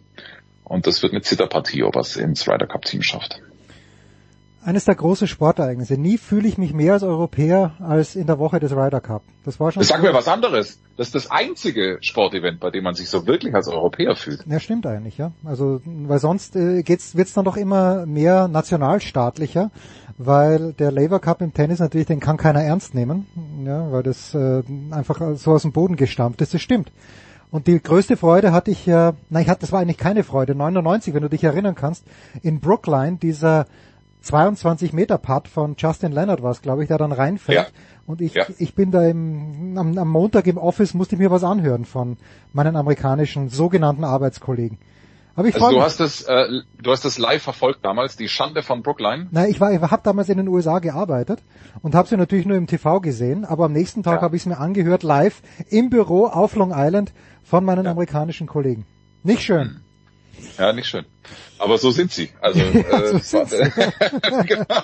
zwar äh, also für alle, die jetzt äh, vielleicht nicht ganz im Thema sind, äh, es ist ein extrem emotionales äh, Aufeinandertreffen zwischen den besten Europäern und den äh, besten Amerikanern. Und 1999 lagen die Europäer echt schon gut vorne, bis äh, Justin Leonard am Schlusstag überrascht mhm. aufgedreht hat und nach einem 22 Meter Putt, den du gerade beschrieben hast, äh, brach großer Jubel aus ähm, und das gesamte US-amerikanische Team ist aufs Grün gestürmt. Die Schande besteht darin, dass der Europäer noch, noch äh, hätte patten dürfen. Ja. Der hatte noch nicht gepattet. Und das ist bis das, der, der Stachel sitzt extrem tief. Also das ist ein Stück negativer Ryder Cup Historie. Ähm, kann man schon als absoluten Tiefpunkt bezeichnen und bis heute äh, ist die Schande nicht wirklich getilgt. Irgendwas müssen die Europäer da noch machen. So, Jonas, die Abschlussfrage ist folgende. An dich. Du warst ja hier äh, bei Sportradio 360, hast du schon gesagt, wenn die Bayern zwingend in der Super League spielen wollen, dann lass sie doch bitte in Gottes Namen, ist wenigstens die Bundesliga spannender. ähm, gut. Noch so ein kleines, leichtes Thema einbaut. ja, ja, pass auf. Aber jetzt, wenn du, und lass, du musst es, du musst nicht persönlich Kilian Mbappé sein, aber wenn du der Berater von Kilian Mbappé bist und ähm, dir, wie viel sind 700 Millionen Euro oder sind es nur 680 Millionen Euro für ein Jahr lang in Saudi-Arabien Fußball zu spielen geboten ja. würden? Was ist da, was macht man da? Weil offenbar gibt's dieses Angebot. Ja. Ich hoffe, irgendwie hoffe ich, dass es nicht annimmt, äh, aber ich meine, es ist so eine absurde Summe an Geld. Was macht jemand wie Kylian Mbappé? Was sollte er machen, wenn du sein Berater wärst? Also man kann es nur noch mit einem man kann es nur noch lakonisch begleiten. Ich als sein Berater würde ihn natürlich dringend darauf hinweisen, dass er mindestens noch bis 2. Juli, glaube ich, äh, bei PS, äh, 2. August ähm, bei PSG unter Vertrag bleiben muss, weil dann greift eine Verlängerungsoption und ein Verlängerungsbonus wird fällig. Dann macht's Katsching. Ähm, die Kohle würde ich mitnehmen. Dann würde ich äh, darauf hinweisen, dass äh, Paris Saint-Germain ja eigentlich nicht, nicht mehr mit ihm arbeiten möchte, wenn er nicht verlängert, ähm, was natürlich auch ein relativ interessanter Ansatz ist, by the way. Ähm, würde dann tatsächlich mir das Angebot aus, äh, ich hoffe, ich sage jetzt nichts Falsches, Al Ittihad, ähm, ja. das würde ich mir, das würde ich mir natürlich genau angucken. Die Kohle würde ich mitnehmen. Massive Signing Bonus, weil äh, in, dann mache ich halt so eine Art Sabbatjahr mhm. und in ziemlich genau einem Jahr ähm, fange ich dann an bei den weißen Freunden von Real Madrid, ähm, nehme da nochmal ein Signing-Fee mit und klingt doch eigentlich noch, also so, so, und im Prinzip haben alle gewonnen und alle haben auch das, was sie wollten. Also ähm, Paris spart eine Menge Kohle, äh, die ganze, das ganze Drama ist endlich rum. Ähm, Berater happy, Spieler happy, Real Madrid happy, die Saudis happy, also so eigentlich alles gut. Kilian, ich weiß, du hörst uns sklavisch zu jede Woche. Machet einfach. Jonas hat dir den Weg vorgezeigt. Jonas Friedrich, bist du an diesem Wochenende noch im, äh, schon im Einsatz irgendwo, Jonas? Oder hast du nach diesen vier harten Tagen in, äh, in The Royal Liverpool ein freies Wochenende vor dir? Ich habe jetzt noch, äh, ich, ich verkrümel mich jetzt noch, äh, zu Beginn der schulischen Sommerferien in Bayern nochmal schnell zwei Wochen in Frankreich, ähm, noch ein bisschen Luft schnappen und dann steige ich zum ersten Bundesligaspieltag, äh, steige ich wieder ins Geschehen ein. Überragend. Jonas Friedrich, Ladies and Gents, Sky, Amazon, ihr wisst, wo ihr ihn hören könnt. Kurze Pause.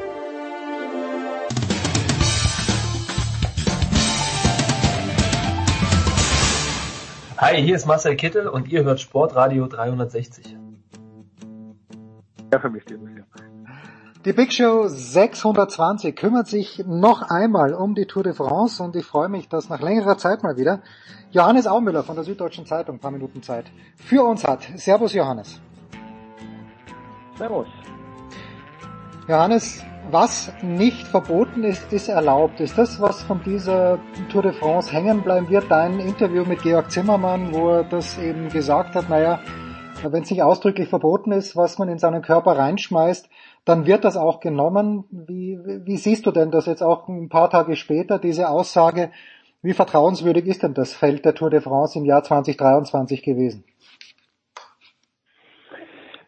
Ja, da stecken jetzt ja im Prinzip ja zwei Fragen drin. Ähm, um mal mit der letzten anzufangen, wie vertrauenswürdig ist das Feld gewesen? Ähm, nicht nur der Radsport, selbstverständlich jede Sportart, bei dem es irgendwelche Leistungen gibt, ähm, bei denen Rekorde aufgestellt werden und die sonst wie herausragen. Und äh, ich räume auch gerne ein, ähm, dass nur die beiden Spitzenfahrer Jonas Wingegaard und Tadej Pogacar geleistet haben. Da muss man einfach festhalten, dass das unglaubliche Leistungen waren. Ähm, wenn man es vergleicht, bei aller Schwierigkeit dieser Vergleiche haben wir hundertfach, glaube ich, auch schon hier vor drei, vier, fünf Jahren diskutiert. Es ist immer schwer, Anstiegszeiten miteinander zu vergleichen die irgendwann mal von Lenz Armstrong und Jan Ulrich aufgestellt wurden und die halt jetzt von Wingegaard und Pogacar aufgestellt wurden. Und gleichwohl bleibt festzuhalten, sie haben nun mal ganz viele Rekorde aufgestellt. Sie haben sehr große Wattwerte ähm, mutmaßlich getreten. Man kann es nicht ganz genau sagen, weil die Teams da sehr wenig transparent sind. Und von daher ist diese Tour de France im Summe ein Beleg dafür, dass es weiter geboten ist, kritisch hinzuschauen.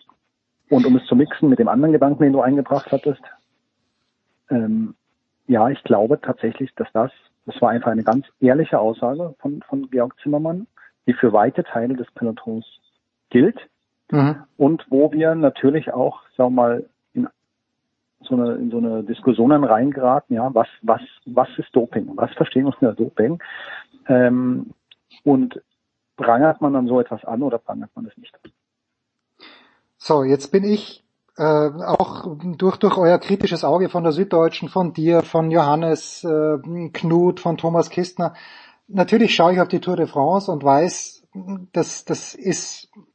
Und da, da ist so viel im Hintergrund, was ich nicht verstehe, was ich vielleicht gar nicht wissen will. Und dennoch konnte ich mich zumindest in den ersten Tagen an diesem Duell zwischen Pogacar und zwischen Wingegaard schon begeistern. Johannes, geht's dir da auch? Die beiden dann gemeinsam die Berge rauf und teilweise eben zu diesem Zeitfahren, wo Pogacar dann komplett eingegangen ist.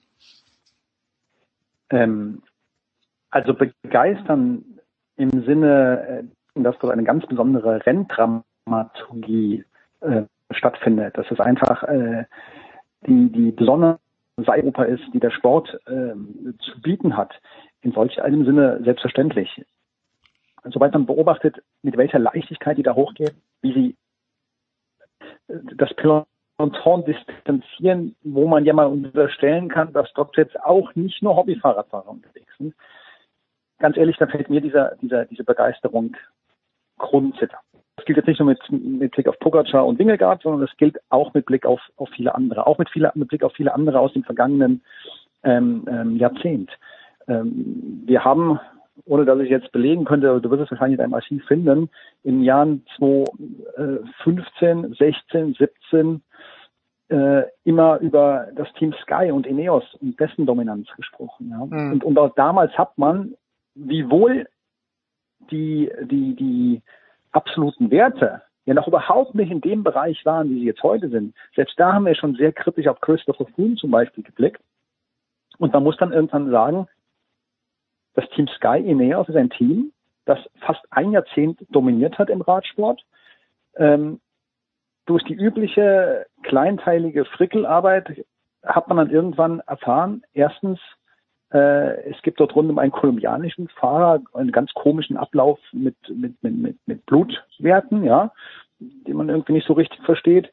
Man hat zweitens erfahren, von einer Parlamentskommission verbrieft, ja, äh, und von auch Ärztekammern, also juristischen Institutionen entsprechend verbrieft.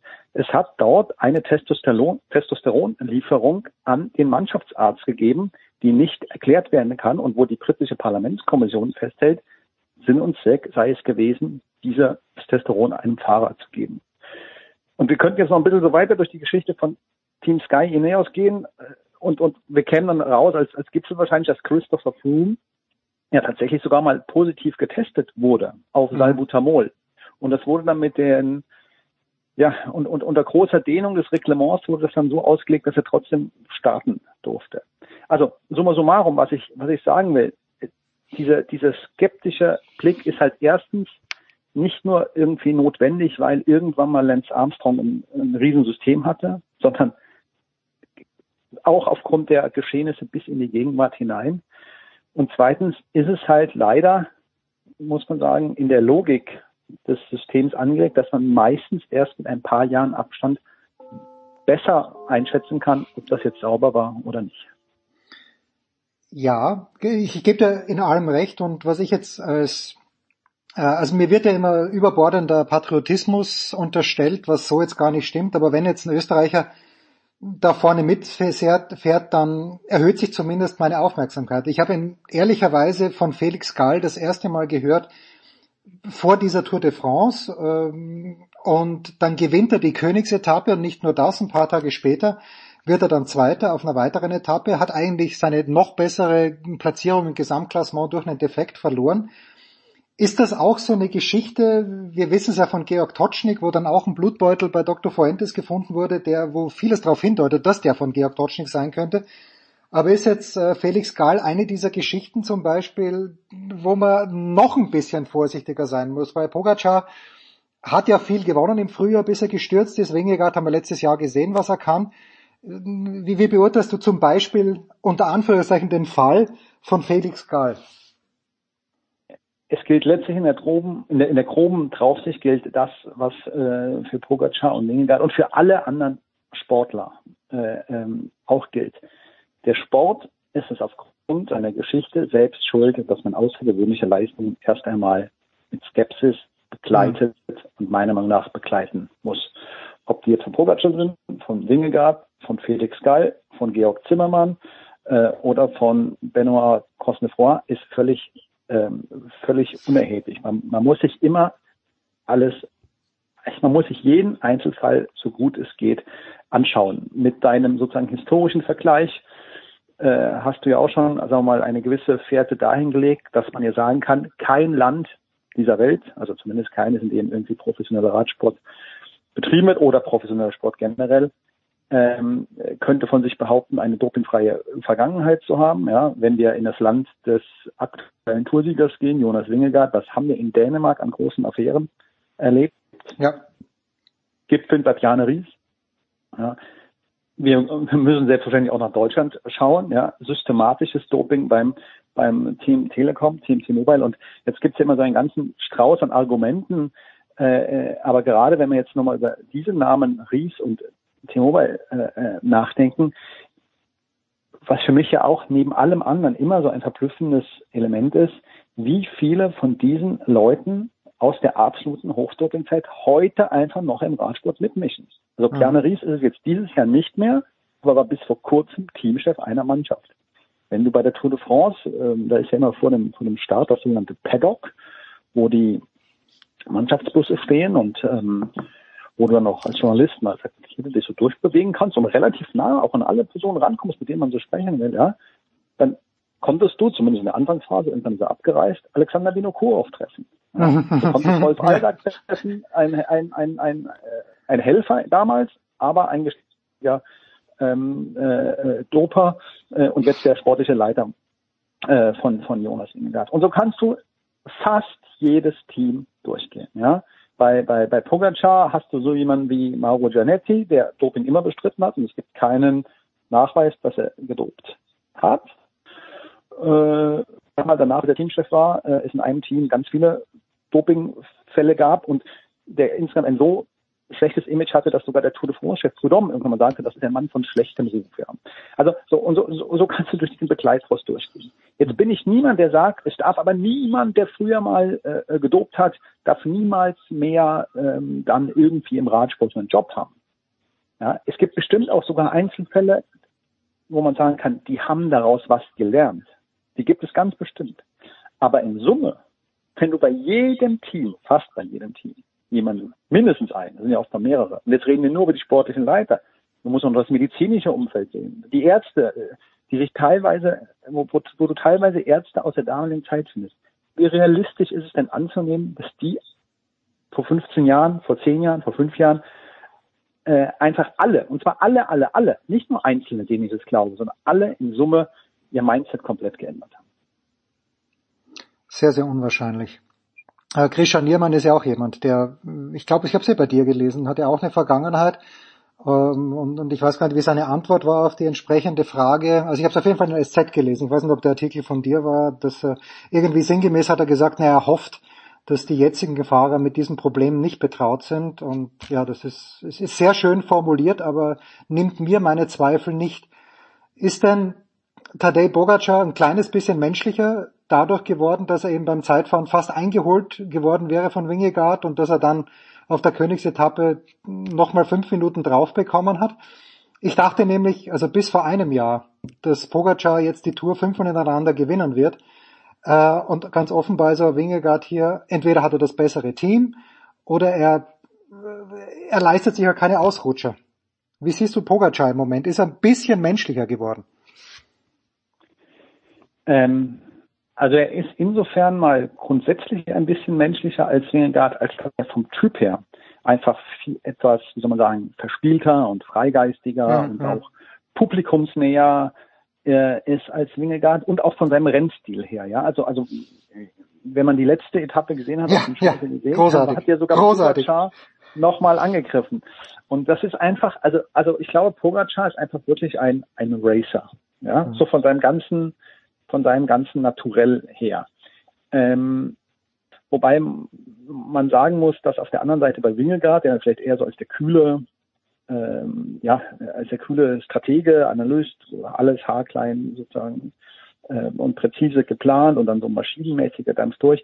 Es ist bei dem jetzt nicht so, meiner Beobachtung nach nicht so, dass man den so wahrnimmt, wie man vergleichbare dieser kühlen, äh, äh, kühlen Rationalisten früher gesehen hat. Also ob das jetzt dann, was weiß ich, äh, Ineos ja war, wie die früher mhm. dann immer mit der ganzen Mannschaft einfach vorne gefahren sind, bis keiner mehr nachfahren konnte oder oder man landet halt immer bei Lance Armstrong irgendwie, ja. Also ich glaube, so wird Wingegaard gar nicht gesehen, aber aber Pogacar ähm, doch ein Stück weit aufgrund seines ganzen Naturells und seines Fahrstils ja so ein bisschen positiver.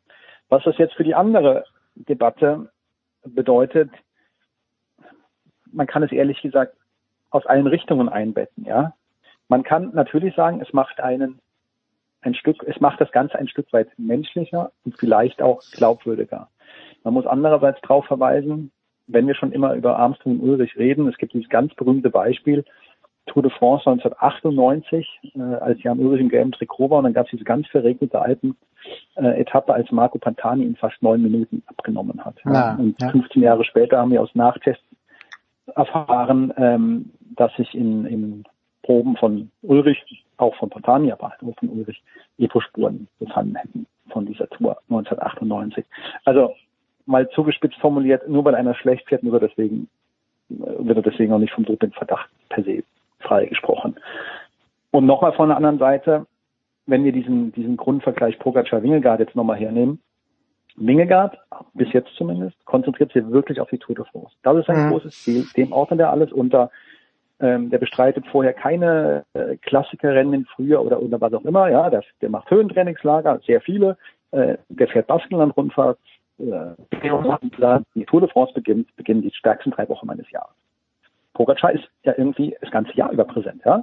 Wenn, wenn er Lust hat, bei, bei der Flandern-Rundfahrt vorne mitzumischen im Frühjahr, dann mischt er damit. Ja? ja. Äh, die, bei, bei, der, bei der Weltmeisterschaft dieses Jahr muss man vielleicht mal irgendwie äh, noch abwarten, aber, aber grundsätzlich ja, ist der, hat er einfach einen, also durch seinen anderen Zugang zum Sport hat er halt auch viel mehr, ähm, viel mehr Höhepunkte, was ihm dann vielleicht das ein oder andere Gramm Konzentration und Fokussierung bei der Tour tatsächlich ihm dann fehlt aber wo man sich auch fragen kann, wie kann man es denn schaffen, so viele Höhepunkte ähm, ja, in seinen Rennkalender ja, zu integrieren, ja. wie er das gemacht hat. Also Armstrong und Ulrich zum Beispiel hatten das früher nicht. Ja, Die hatten auch beide die Tour. Ja? Und wenn man einmal die große Klammer um den langen Vortrag Entschuldige dafür macht, ist das jetzt dann Verdacht äh, verstärkend oder verdrehend wirkt oder, oder ob es sechs Johannes, lass mich schließen. Ähm Erstens mal mit der Feststellung, dass es ja vor gar nicht allzu langer Zeit, oder vielleicht ist es doch schon 20 Jahre her, aber Leute gegeben hat, die den Giro und die Tour nicht nur gefahren sind, sondern auch gewonnen haben. Sean Kelly, meine ich, äh, wäre einer von denen gewesen, der dann in, in jenem Jahr auch noch Weltmeister geworden ist, aber es könnte jetzt dann doch schon 30 oder 40 Jahre her sein. Aber die eigentliche Frage ist, ähm, Eurosport hat vermeldet, wo ja auch äh, Alberto Contador bis vor kurzem noch herumgehupft ist, äh, Eurosport hat Rekordquoten verkündet. Jetzt wissen wir alle, dass auf Spartensendern es oft nicht allzu viel braucht, um Rekordquoten wirklich zu erreichen. Aber hast du das Gefühl, dass der Radsport in Deutschland, Renaissance ist vielleicht ein großes Wort, aber dass immer noch eine gesunde Basis da ist, die sich für Radsport in Deutschland interessiert, selbst wenn kein Deutscher um den, den Toursieg mitfährt? Ähm, ich habe das Gefühl, ja, man, man es wird auch verstärkt durch viele Leserzuschriften, die man so bekommt. Also ich meine, das ist natürlich äh, irgendwo naheliegend, wenn man sich so kritisch auch mit einer Sportler beschäftigt, wie wir das tun, ähm, dass es, dass es sehr viele Zuschriften äh, gibt. Interessanterweise allerdings übrigens aus, aus sozusagen beiden Richtungen. Ja, also mhm. wenn man wenn man wenn man Leistungen thematisiert und und äh, anzweifelt, dann kommt ja, wie wie kann das sein? Andererseits, wenn man was wir ja auch machen, äh, vergisst man ja manchmal mhm. ganz normale Rennberichterstattung pflegt, äh, kriegt man dann als, als ähm, äh, Resonanz, äh, wie kann man überhaupt diese Tour de Doping äh, so äh, kritikfrei äh, verfolgen, wie das tun. Also äh, das ist schon sehr, sehr, sehr interessant, wie der Radsport polarisiert.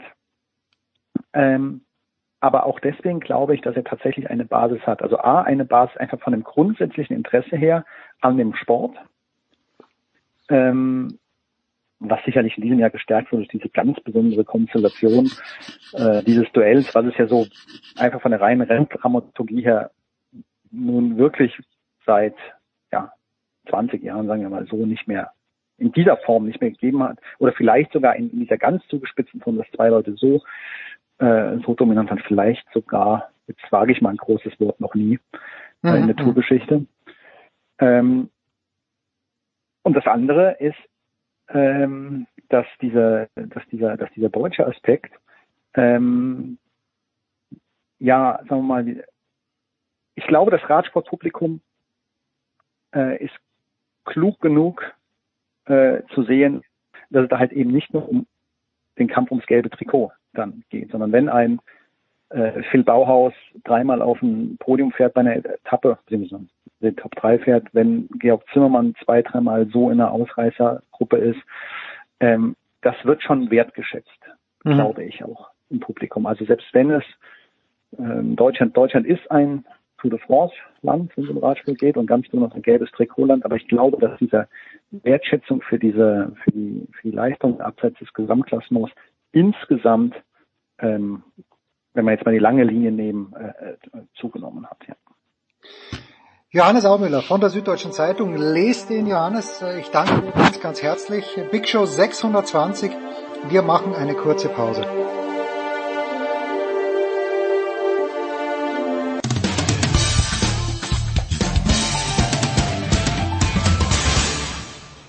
Hallo, hier spricht Thorsten Leidenhardt, Head Coach von Ratio Ulm und Sie hören Sportradio 360. Okay. Herrschaften, weiter geht's in der Big Show 620. Er ist wieder da, möchte ich sagen. Nicolas Martin, GFL TV und Radio und auch in der ELF unterwegs. Servus, Nicolas. Hallo zusammen. Und äh, heute wieder mit dabei, auch nach längerer Pause mal wieder in Wien oder auf Kreta. Ich bin mir nicht ganz sicher. Erreichen wir Walter Reiterer, Football Austria bei Puls 4, Kultkommentator, Football-Pionier in Österreich auf alle Fälle, möchte ich sagen. Servus, Walter. Das war eine schöne lange Ansprache. Servus, grüß euch. Ich bin äh, leider Gottes oder Gott sei Dank in Wien im schönen Meidling, sitze auf meiner Terrasse und schaue in meinen sonnigen Garten.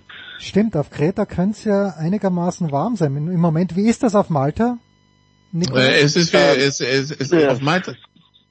Auf, auf Malta sind wir wieder kühle 33, nachdem wir die Tage irgendwie zwischen 37 und 42 unterwegs waren. Äh, es hat wieder angenehm runtergekühlt. Also das mit dem Wind gestern war fast angenehm draußen. Na bitte, dann geht's also doch dahin. Apropos gestern, ich sitze gestern, das auch wieder eine lange Einladung. Ich sitze gestern also Abschlussfeier der Schule, wo ich unterrichte und da sitzen zwei Eltern und sagen, ja Rüber, Sie haben doch so super äh, Kontakte in die Football-Szene und in die Sportszene.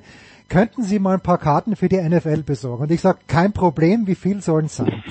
Ähm, und äh, dann, dann sagen diese Eltern dann zu mir, wissen Sie, wir sind sogar schon zu den Munich Ravens gegangen, so verzweifelt sind wir. Und da habe ich mir gedacht, Munich Ravens, nicht, dass ich die jetzt mit den Cowboys durcheinander bekomme, aber die spielen doch in der European League of Football. Und meine Frage an dich, Walter, ich eröffne einfach mit dieser Frage, funktioniert diese Liga? Und wenn ja, wo funktioniert sie besonders gut? Stichwort Wien. Na, sie funktioniert in Teilen, hätte ich jetzt gesagt. Ich meine, das war ja eh äh, jetzt ersichtlich vor kurzem, was da passiert ist. Leipzig äh, da ausgestiegen im, im dritten Jahr. Prag hatte jetzt äh, ein Problem mit Spielern und Personal, ein Spiel nicht angetreten, sollen jetzt angeblich wieder weiterspielen. Ich, es funktioniert offensichtlich, wenn man sich die Zuschauerzahlen anschaut, äh, in Nordrhein-Westfalen, Duisburg, äh, glaube ich, Köln sportlich dann halt weniger, in Frankfurt, äh, in Hamburg, in Wien äh, geht's heuer recht gut, in Innsbruck ist, ist, sind auch mehrere tausend Personen äh, bei den Spielen dabei und in München offensichtlich auch. Jetzt die Expansionspolitik der Liga hat halt dazu geführt, dass an sehr vielen Orten auch Football jetzt gespielt wird, wo vielleicht mm, das Interesse noch nie da war, äh, wo es in Vergangenheit schon von der NFL probiert worden ist, das Interesse zu wecken. Siehe Spanien, sind ja auch dann in Schottland gegangen und äh, Niederlande und das hat ja alles nicht funktioniert und schlussendlich hat sich die NFL Europe auf das zurückgezogen, was was sie wirklich gut bespielen kann und das ist halt der deutsche Raum da, wo, wo auch die großen Vereine waren, Ryan Fire, Galaxy.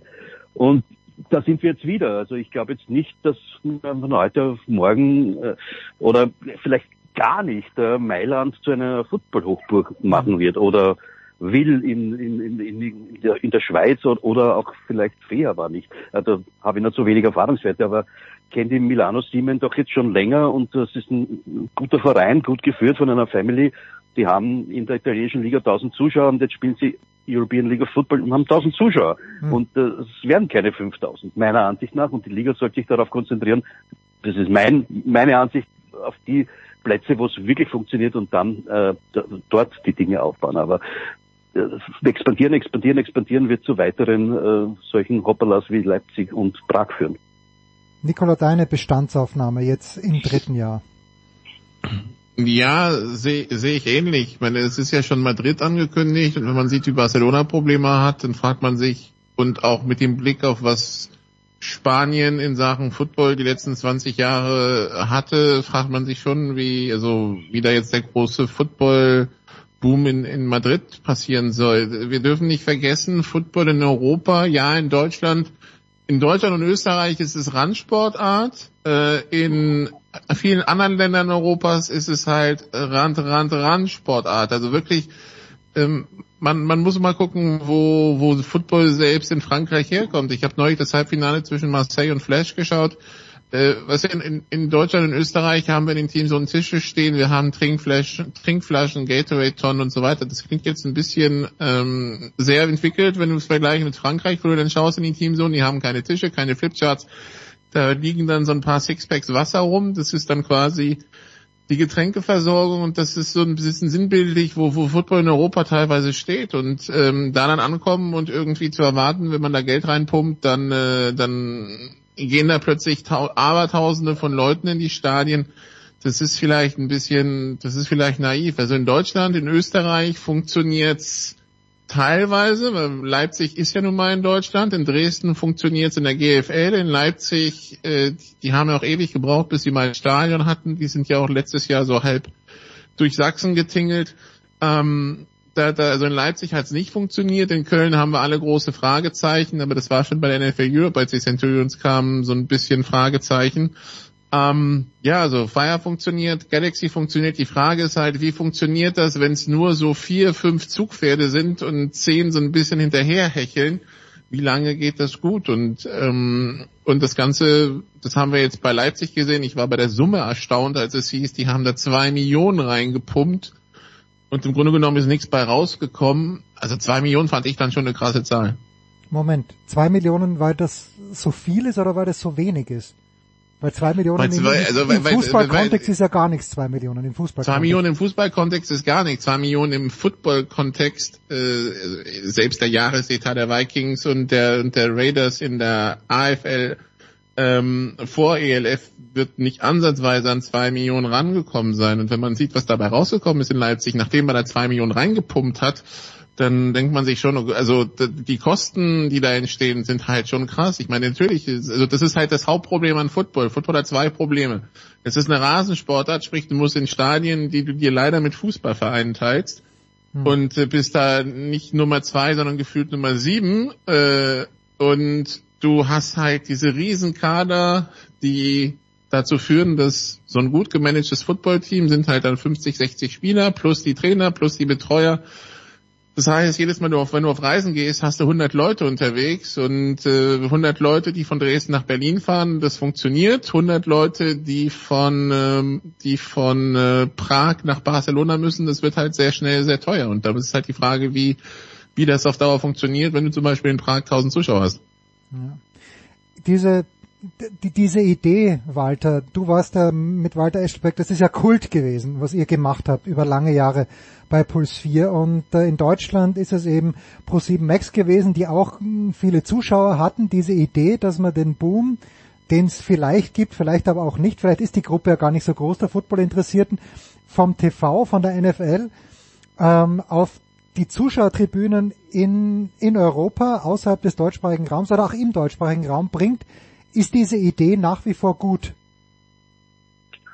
Es ist, es ist das, was wir momentan gerade versuchen und verfolgen. Also, dass wir die Leute, die äh, für, sich für die NFL interessieren, äh, zu den Spielen Kommen der Vienna Vikings im konkreten mhm. Fall, für die ich jetzt momentan, äh, mit, bei denen ich jetzt mitarbeite und das ist ja eine Idee, die schon so alt ist wie die erste Super Bowl Party. Man hatte schon versucht, die Vienna Vikings haben festgestellt, es kommen 3000, 4000 Personen in ein Hotel, sich die Super Bowl bei ihnen anzuschauen und sie haben dann eine Umfrage gemacht und sind draufgekommen, dass nicht mal 10 Prozent von den Menschen, die zu ihrer Super Bowl Party kommen, auch zu ihren Spielen gehen. Mhm. Äh, und wie bekommt man die dorthin? Und äh, das, das ist natürlich äh, schon ein ein Potenzial, das man erkennen kann, wie man die Leute anspricht, ist gar nicht so einfach, weil sehr viele Menschen darunter sind, die äh, Unterhaltung, Entertainment mehr wollen vielleicht äh, und nicht genau wissen, den Unterschied erkennen zwischen einem Linebacker und einem D-Liner und äh, einem Offside und einem, und, einem, und einem Fallstart und das vielleicht auch gar nicht wissen wollen. Und ich sehe äh, bei den Vikings-Spielen jetzt wieder vermehrt äh, Menschen, die einen schönen Nachmittag im spitzensportlichen Umfeld, zumindest europäischen spitzensportlichen Umfeld äh, genießen wollen und äh, denen vielleicht gar nicht so, der, der, also schon Football, aber nicht die Hardcore-Fans sind. Und das ist das, was das, das runtergekocht hat in den letzten Jahren in der Austrian Football League und deswegen funktioniert der nur mehr ganz schwer, äh, weil halt äh, die Diskrepanz zwischen den zwei guten Teams, Raiders und Vikings und dem Rest so, so groß geworden ist. Und äh, Nikola hat ja angesprochen, es gibt in der Elf auch, aber da gibt es schon ein paar mehr Teams, die einen fordern. Also Berlin war jetzt zum Beispiel ein Team, das alles von den Vikings rausgekitzelt hat, was sie, was sie können, ebenso Wroclaw und ähm, jetzt warten wir dann noch Ryan Fire, auf was die einmal im Jahr trifft. Also es gibt schon fünf, sechs sehr starke Teams, auch Stuttgart dabei. Und das ist, äh, ist äh, natürlich dann äh, etwas, wo man zumindest einen vagen Vergleich mit der NFL ziehen kann. Die Leute sind sehr skeptisch. Ich habe vorigen Woche am Samstag ein Quartett an Freunden dabei gehabt, wo zwei überhaupt noch nie beim Football waren, zwei sind nur NFL-affin und diese vier haben sich köstlich unterhalten. Du musst die Leute schon hinbringen, du musst sie mhm. überzeugen davon, dass es auch in Europa ganz, ganz guter Football gespielt wird.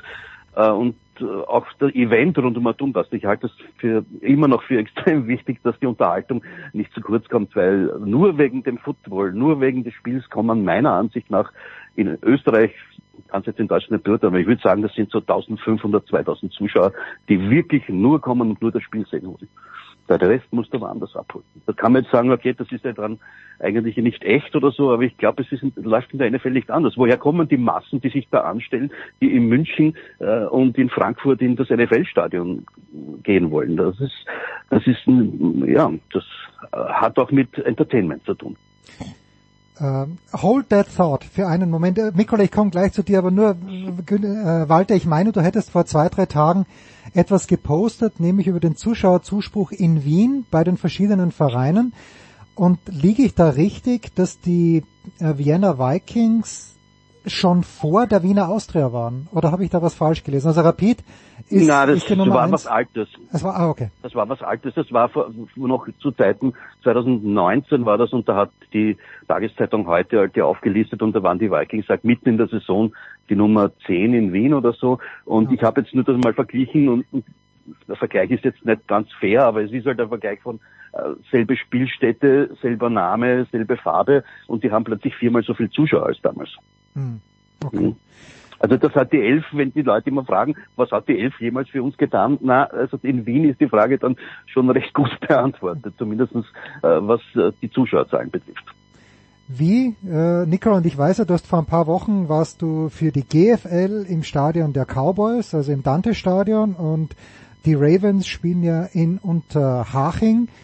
Wie, wie funktioniert das denn? Also, dass sich die GFL-Leute mit den elf Leuten nicht wahnsinnig gut verstehen, ist, glaube ich, liegt, liegt auf der Hand. Aber wie funktioniert das? Da merkt man einen deutlichen Unterschied, was die Zuschauer angeht, zwischen GFL und elf. Äh, ja klar, weil die die GFL weiterhin, ähm, also die, dieses Marketing drumherum, diese Werbung und so weiter gibt's ja weiterhin in der GFL nicht. Ähm, von, von daher, äh, da, da, da gibt's, da läuft's weiterhin quasi rein über Viralität, wenn man mhm. das so nennen will. Also sprich, äh, entweder über über die über die Social Media Präsenzen oder halt über ähm, irgendwer schleppt irgendwen mit. Also das gleiche wie weiter halt bei, bei den Vikings, nur halt in kleiner.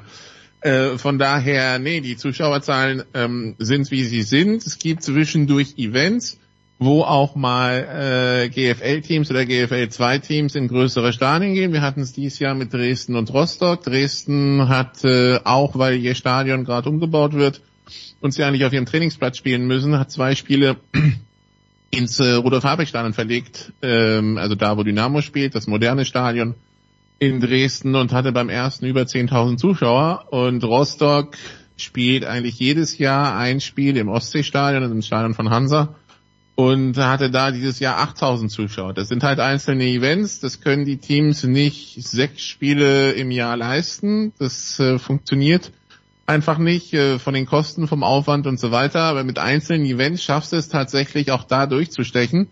Es ist halt nur super schwer und es ist halt auch ein bisschen abhängig von den Möglichkeiten in der Stadt. Äh, Düsseldorf, ähm, ja, das ist halt, also in der eigenen Stadt, du dann ist es halt direkt die, die große Arena von Fortuna. Das ist dann halt ein großer Sprung. Äh, in, Infrastruktur ist da, die Stadioninfrastruktur in Deutschland ist dann ein großes Problem.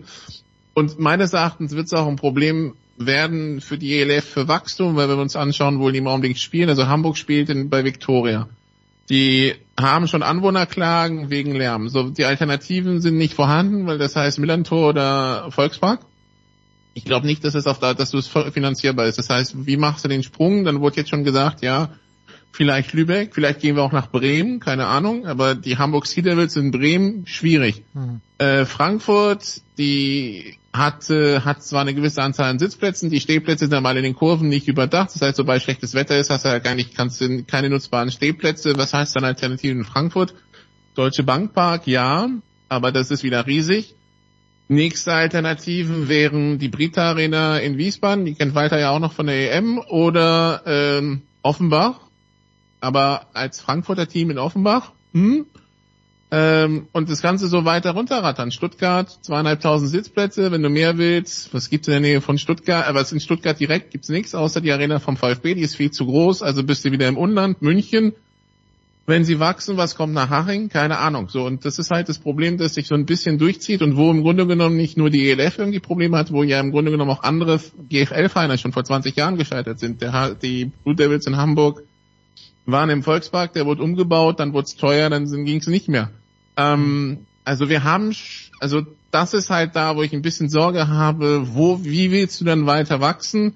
Letztes Jahr hatten wir ein paar Stadien-Diskussionen in Wien. Ich weiß nicht, wie die Stimmung da jetzt ist. Ähm, weil die hohe Warte kann es ja eigentlich auf Dauer auch nicht immer sein, aber geht immer Generali Arena, aber ja, das sind die, das sind die Probleme, die sich dann immer stellen. Das gleiche in Berlin übrigens. Die spielen im Friedrich-Ludwig-Jahn-Sportpark. Da wird seit 15 Jahren diskutiert, was man mit dem jetzt macht. Da ist schon die Betriebsgenehmigung zwischendurch ausgelaufen, wurde dann erneuert. Also das ist aber auch nichts für die Zukunft. Ja, also die, die Frage ist halt, wo willst du spielen als Football? Tja, ähm, und vor wem ist die, die Frage, die Anschlussfrage, die ich habe. Erstens mal, hoffentlich hat Coach Alfred Tata das nicht gehört mit der Hohen Warte, weil für, für den Fredel ist die Hohe Warte das schönste Fußballstadion in ganz Europa wahrscheinlich. Aber es ist ja auch schön, ja. aber ich weiß nicht, ob das ist, was ist, wo du Geld verdienen kannst. Ja, das weiß ich auch und das wird uns der Walter gleich sagen. Und die, die, die zweite Frage an den Walter ist auch, wenn du sagst, du hast Leute mitgenommen zum Football, Wen siehst du denn da noch im Publikum? Sind das auch junge Menschen? Sind das Kinder, die äh, dann denken, na irgendwie Football wäre eine Sportart, die ich gerne auch mal ausprobiere? Ich bin mir jetzt nicht sicher, ob ich als Vater es so lässig fände, ja, wenn mein Sohn jetzt gesagt hätte, zum Glück ist er schon schon über 20 und äh, wendet sich jetzt anderen Dingen zu, dass er jetzt zwingend Football spielen möchte, weil natürlich immer schon die Verletzungsgefahr, auch Kopfverletzungen, wäre mir ein kleines bisschen zu groß. Ähm, was ist jetzt die Frage, ob die, die hohe Warte die, schön ist oder ob dein Sohn Football spielt soll? Fangen wir mit der hohen Warte an. Äh, ist, das, ist die hohe Warte die Zukunft und äh, wie sieht's mit dem Nachwuchs im Football aus, äh, sowohl was Zuschauer als auch Spieler angelangt in Österreich? Mhm. Ähm, die, die, hohe Warte ist, äh, finde ich, eine sehr gute Lösung momentan für die Vikings und äh, ob man damit Geld verdient oder nicht, das ist kann ich nicht beantworten. Ich sehe in die Finanzen äh, der Vikings nicht rein. Ich weiß nur, dass es natürlich deutlich billiger ist als, als die General Arena, wo ja auch gespielt wird. Das Auftaktspiel war dort und voriges Jahr haben wir überhaupt sechs Spiele dort gemacht, also das Stadion der Austria am Verteilerkreis. Ähm, die hohe Warte hat halt äh, was Nostalgisches. Die Vikings spielen dort seit äh, über 20 Jahren äh, mit kurzen Pausen und äh, die Publikum nimmt das sehr gut an und es ist auch von der Größe her ziemlich gut, weil man hat jetzt vorige Woche gehabt viereinhalbtausend Zuschauer und äh, damit ist dieses Areal schon recht gut gefüllt und man hofft jetzt, dass die nochmal anwachsen, die Zuschauerzahl, weil die ist ein bisschen im Steigen begriffen. Gegenüber dem Vorjahr sogar stark und auch jetzt von Spiel zu Spiel bemerkt man es. Insofern glaube ich, dass die hohe Warte auch ein Teil der Zukunft der Vikings sein wird. Es hängt halt immer die Probleme, die der äh, Nikola beschrieben hat in Deutschland, die gibt es ja auch in Österreich. Es hängt auch immer zusammen mit wie, wie gerade das Verhältnis ist, wer gerade Vorstand ist in, bei der Vienna äh, und, und momentan ist die Gesprächsbasis mit äh, der Vienna und der äh, Wiener Austria offensichtlich sehr gut und äh, ähm, es kommt auch oft darauf an, wie die Platzbelegung ist. Äh, die Wiener Austria spielt ja auch international. Ähm, ob dann zu dem Zeitpunkt, wo die Playoffs sind, das Stadion zu haben ist, ja oder nein. Und dann ist natürlich äh, der Football, äh, auch das hat der Nikola gesagt, mindestens die Nummer zwei, weil, weil das, man ist halt Untermieter, sowohl auf der Hohen Warte als auch in anderen Stadien und davon abhängig, was, was der Fußball macht. Ähm, was den Nachwuchs betrifft, ich sehe bei den Spielen in sehr viele Pre-Game-Party mache ich dort immer sehr viele mhm. Gesichter von jungen Menschen. Äh, das kommen vermehrt Familien hin. Ähm, äh, die, die Entscheidung, ob ein junger Mensch Football spielen soll, Mädchen oder Bub, müssen die Eltern selbst treffen. Es ist die Verletzungsgefahren sind bekannt, äh, ebenso beim Skifahren, Handball, Fußball. Äh, insofern ist äh, glaube ich, es wird weder jemanden abraten noch, zu, noch zuraten, sondern ich glaube, das ist eine rein persönliche Entscheidung. Aber mit dem Nachwuchs generell in Österreich schaut es äh, nach dieser Corona-Pandemie jetzt nicht mehr so rosig aus mhm. als zuvor. Ähm, es ist alles ein bisschen runternivelliert worden auf Neun-Mann-Football. Also es sind jetzt ähm, äh, nicht mehr elf gegen elf, sondern hauptsächlich neun gegen neun am Feld und äh, etliche Teams haben gar keine eigene Nachwuchsmannschaft mehr gestellt, sondern fusionieren sich mit anderen zusammen und äh, schicken ihren Nachwuchs quasi in die nächstgrößere oder existierende Nachwuchsmannschaft hinein.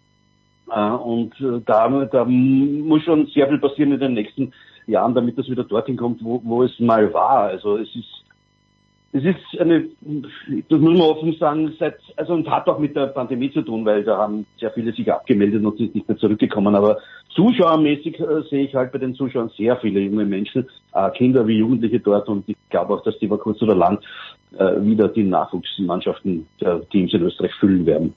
Ich glaube, das ist ja auch ein Phänomen, das es in Österreich und in Deutschland gegeben hat, rund um diese Übertragung. Also ich glaube, dieser Hype ist zwar ein NFL-Hype, und kein genereller Football-Hype, was das aber dazu, der hat zumindest dazu geführt, äh, und äh, die, also das Football, die Präsenz von Football irgendwie, dass es vielleicht sich nicht in der Spitze entwickelt hat, aber in der Breite. Ähm, du hast halt vielleicht mehr Leute, egal welches Alters, die äh, mit Football anfangen, in die Vereine gehen, es gründen sich neue Vereine und so weiter. Also das ist natürlich alle unterste Liga oder nächst unterste, ähm, aber du, du hast halt irgendwie Standorte, die entstehen und wo, wo dann ein bisschen was wächst. Äh, und das ist, das ist ja schon mal gut, dass diese Basis an Vereinen da ist.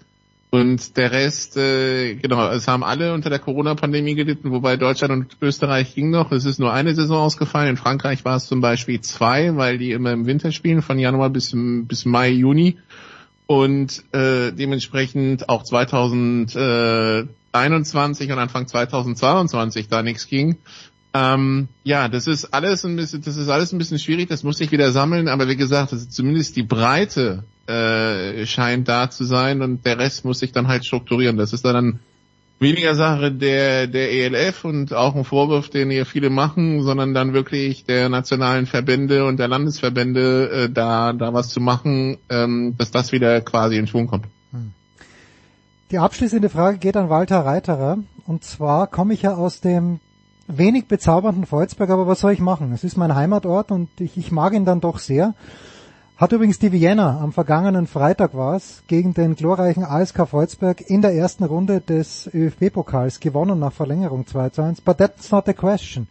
Die Frage ist, Walter, als ich ein bisschen jünger war noch, da waren die Grazer Giants, glaube ich, schon eine sehr ernstzunehmende Größe im österreichischen Football. Jetzt gibt es die Mannschaft in Innsbruck, es gibt die Vienna Vikings. Ist danach ein riesen, riesengroßes Loch oder gibt es solche Mannschaften wie die Giants überhaupt noch? Momentan haben wir in Österreich die Situation in der, in der Bundesliga in der höchsten, dass, es, dass sie zweigeteilt ist. Hm. Äh, es gibt da vier eineinhalb Mannschaften, die auf halbwegs an Niveau spielen. Das sind äh, die zweite jetzt wieder in der Austrian Bowl stehen. Es steht ja nicht die Nummer eins und die Nummer zwei im Grunddurchgang gegenüber, sondern die Nummer zwei gegen die Nummer vier. Äh, die Giants waren da voll dabei. Die waren okay. ja, über die, ja, ja, die waren ungeschlagen bis Spiel sieben. Also die waren, die waren auf Kurs, äh, Perfect Season, haben dann aber verloren gegen die Dragons mal und dann noch ein zweites Spiel.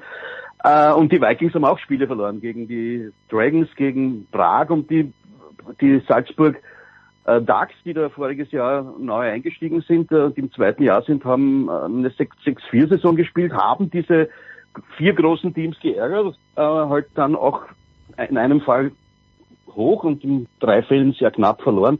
Also das hat äh, dieser der Abzug, sagen der Abgang der, der besten, sage ich jetzt einmal, 80 Spieler in der Liga der Vikings und der Raiders in die elf, die dürfen ja nicht spielen, im, also 80 sind jetzt nicht, aber es sind halt so um die 50, 60 herum, die dürfen ja nicht spielen. Das hat bewirkt, dass äh, die, die AFL doch äh, ausgeglichener ist, zumindest im ersten Jahr war es das. Heuer hat das jetzt noch ein bisschen verschwunden. Äh, es sind aber immer noch, sage ich jetzt, fünf Teams, die in der Lage, äh, meiner Meinung nach den Titel zu gewinnen.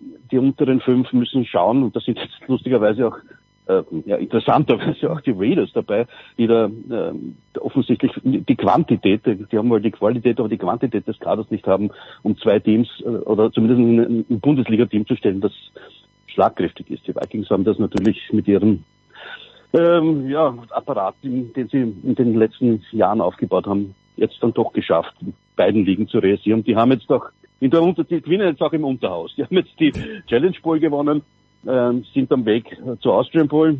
Die werden sie vielleicht gewinnen oder vielleicht jetzt wieder an die Dragons und in der Elf sind sie auch noch dabei. Also das ist schon Jo, das ist schon das Powerhouse, aber wie gesagt, äh, sonst äh, ist die AFL zumindest was den Spannungsfaktor be betrifft, durchaus äh, attraktiver geworden in, seit eben Vikings und Raiders nur mehr mit, ja, mit einem dezimierten Team antreten ja. oder anderen Spielern. Ja? Na gut, also werde ich bei meinem nächsten, ja. nächsten Volksparkbesuch ja. mal nach Graz schauen. Nikola, an diesem Wochenende werden wir dich irgendwo hören. Äh, ich hätte, ich hätte Leipzig gegen Wien gehabt. Ah, stark, aber, stark, ja, okay. Aber no more Leipzig, no more commentating. Ja, das ist gut. Dann, dann äh, hoffentlich schon bald. Walter, ich danke dir ganz, ganz herzlich. Nikola, herzlichen Dank. Big Show 600.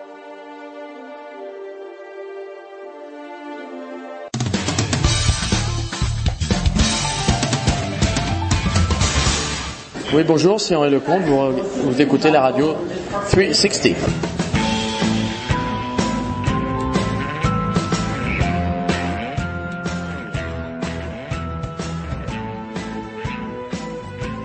Die Big Show 620 biegt in die Schlussgerade ein und wir tun dies gemeinsam mit dem großen Jörg Almeroth. Jörg, grüß dich. Hallo, Jens, grüß dich waren das goldene Zeiten in Hamburg, als Roger Federer erstmals, glaube ich, auf Sand damals Rafael Nadal geschlagen hat. Es war vor den French Open, es war ein Finale, war es Best of Five, ich kann mich nicht mehr genau erinnern, ja, Jörg. Ja, es waren die German Open, es waren Tausende. So wie damals wird's nie mehr. Ähm, jetzt im Nachhinein betrachtet, kann man dafür irgendjemand die Schuld geben oder ist das einfach der Lauf der Dinge? Tja, eine, eine in der Tat, eine, eine komplizierte Frage, die, die glaube ich, abendfüllend äh, ja nur beantwortet werden kann. Das, ähm, naja, ähm, äh, Deutschland hatte, hatte ja in Stuttgart und Hamburg zwei äh, mhm. große Turniere, die ja, auch wahnsinnig gut platziert waren, äh, im Gegensatz zu äh, dem Turnier in Hamburg jetzt ist, ist, ist, ist nun mal, äh, ja, es findet eigentlich in einer Zeit statt, wo man sich natürlich auch ein bisschen erholen wollte im, im, im Idealfall von, von den Turnieren, die vorher stattgefunden haben. Äh, ja, es, es haben natürlich einfach die finanziellen Mittel wahrscheinlich auch gefehlt irgendwo, ne? das, äh, dass man die äh, Masters-Lizenz dann nicht mehr nicht mehr halten konnte und äh, gibt ja dann auch letzten Endes so, wie man, wenn man jetzt Stuttgart auch noch dazu nimmt, äh, die Dinge sind unsentimental zu betrachten. Ihr und Jörg hat äh, sich gesagt, okay, ich krieg anderswo einfach mehr Geld und hat in Madrid angefangen und äh, hat das natürlich zu einem der größten Turniere der Welt ausgebaut und das wäre natürlich sowas ist in Deutschland nicht denkbar. Also ich glaube, Deutschland ist im Moment realistisch betrachtet auch für kein Tausend-Turnier bereit äh, irgendwo. Das, äh, das ist schwierig.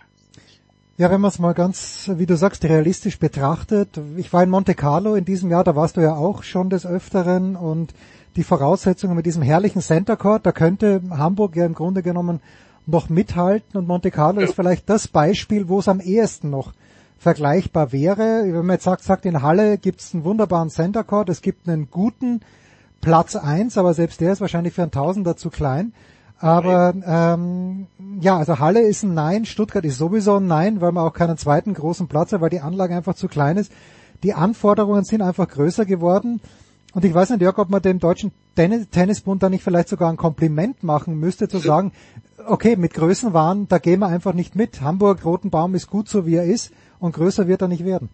Naja, Größenwahn muss man natürlich, muss man sich mal vor Augen halten, was das äh, Dach gekostet hat äh, okay.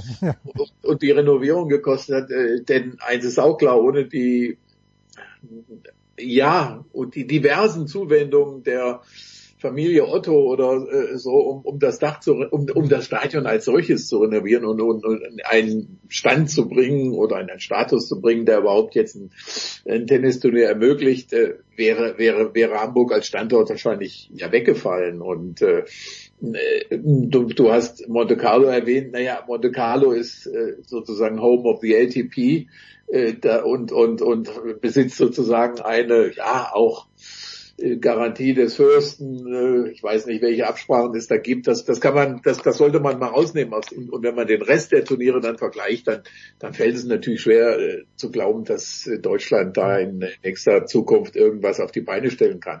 Stuttgart kann es nicht alle, ja, kann es natürlich auch nicht man, man, man, das, das sind Absichtserklärungen, die natürlich letzten Endes, ja, die, die hören sich gut an, aber das bringt ja auch nichts. Ich denke, ich denke, dass, dass, dass man ja wirklich sagen kann, Halle und Stuttgart, die sind vom Termin her, äh, liegen die okay. München, naja, im Moment ein bisschen früh, zu früh, eigentlich Anfang Mai ideal. Äh, Hamburg ist natürlich eigentlich schade.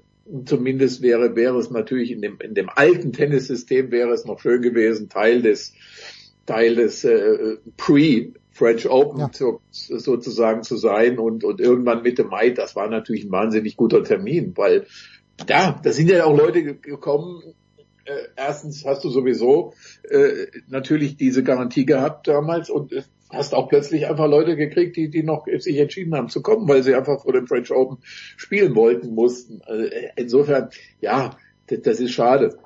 Schade ist natürlich auch, ganz ehrlich gesagt, dass man im nächsten Jahr in Hamburg zwei Veranstalter hat.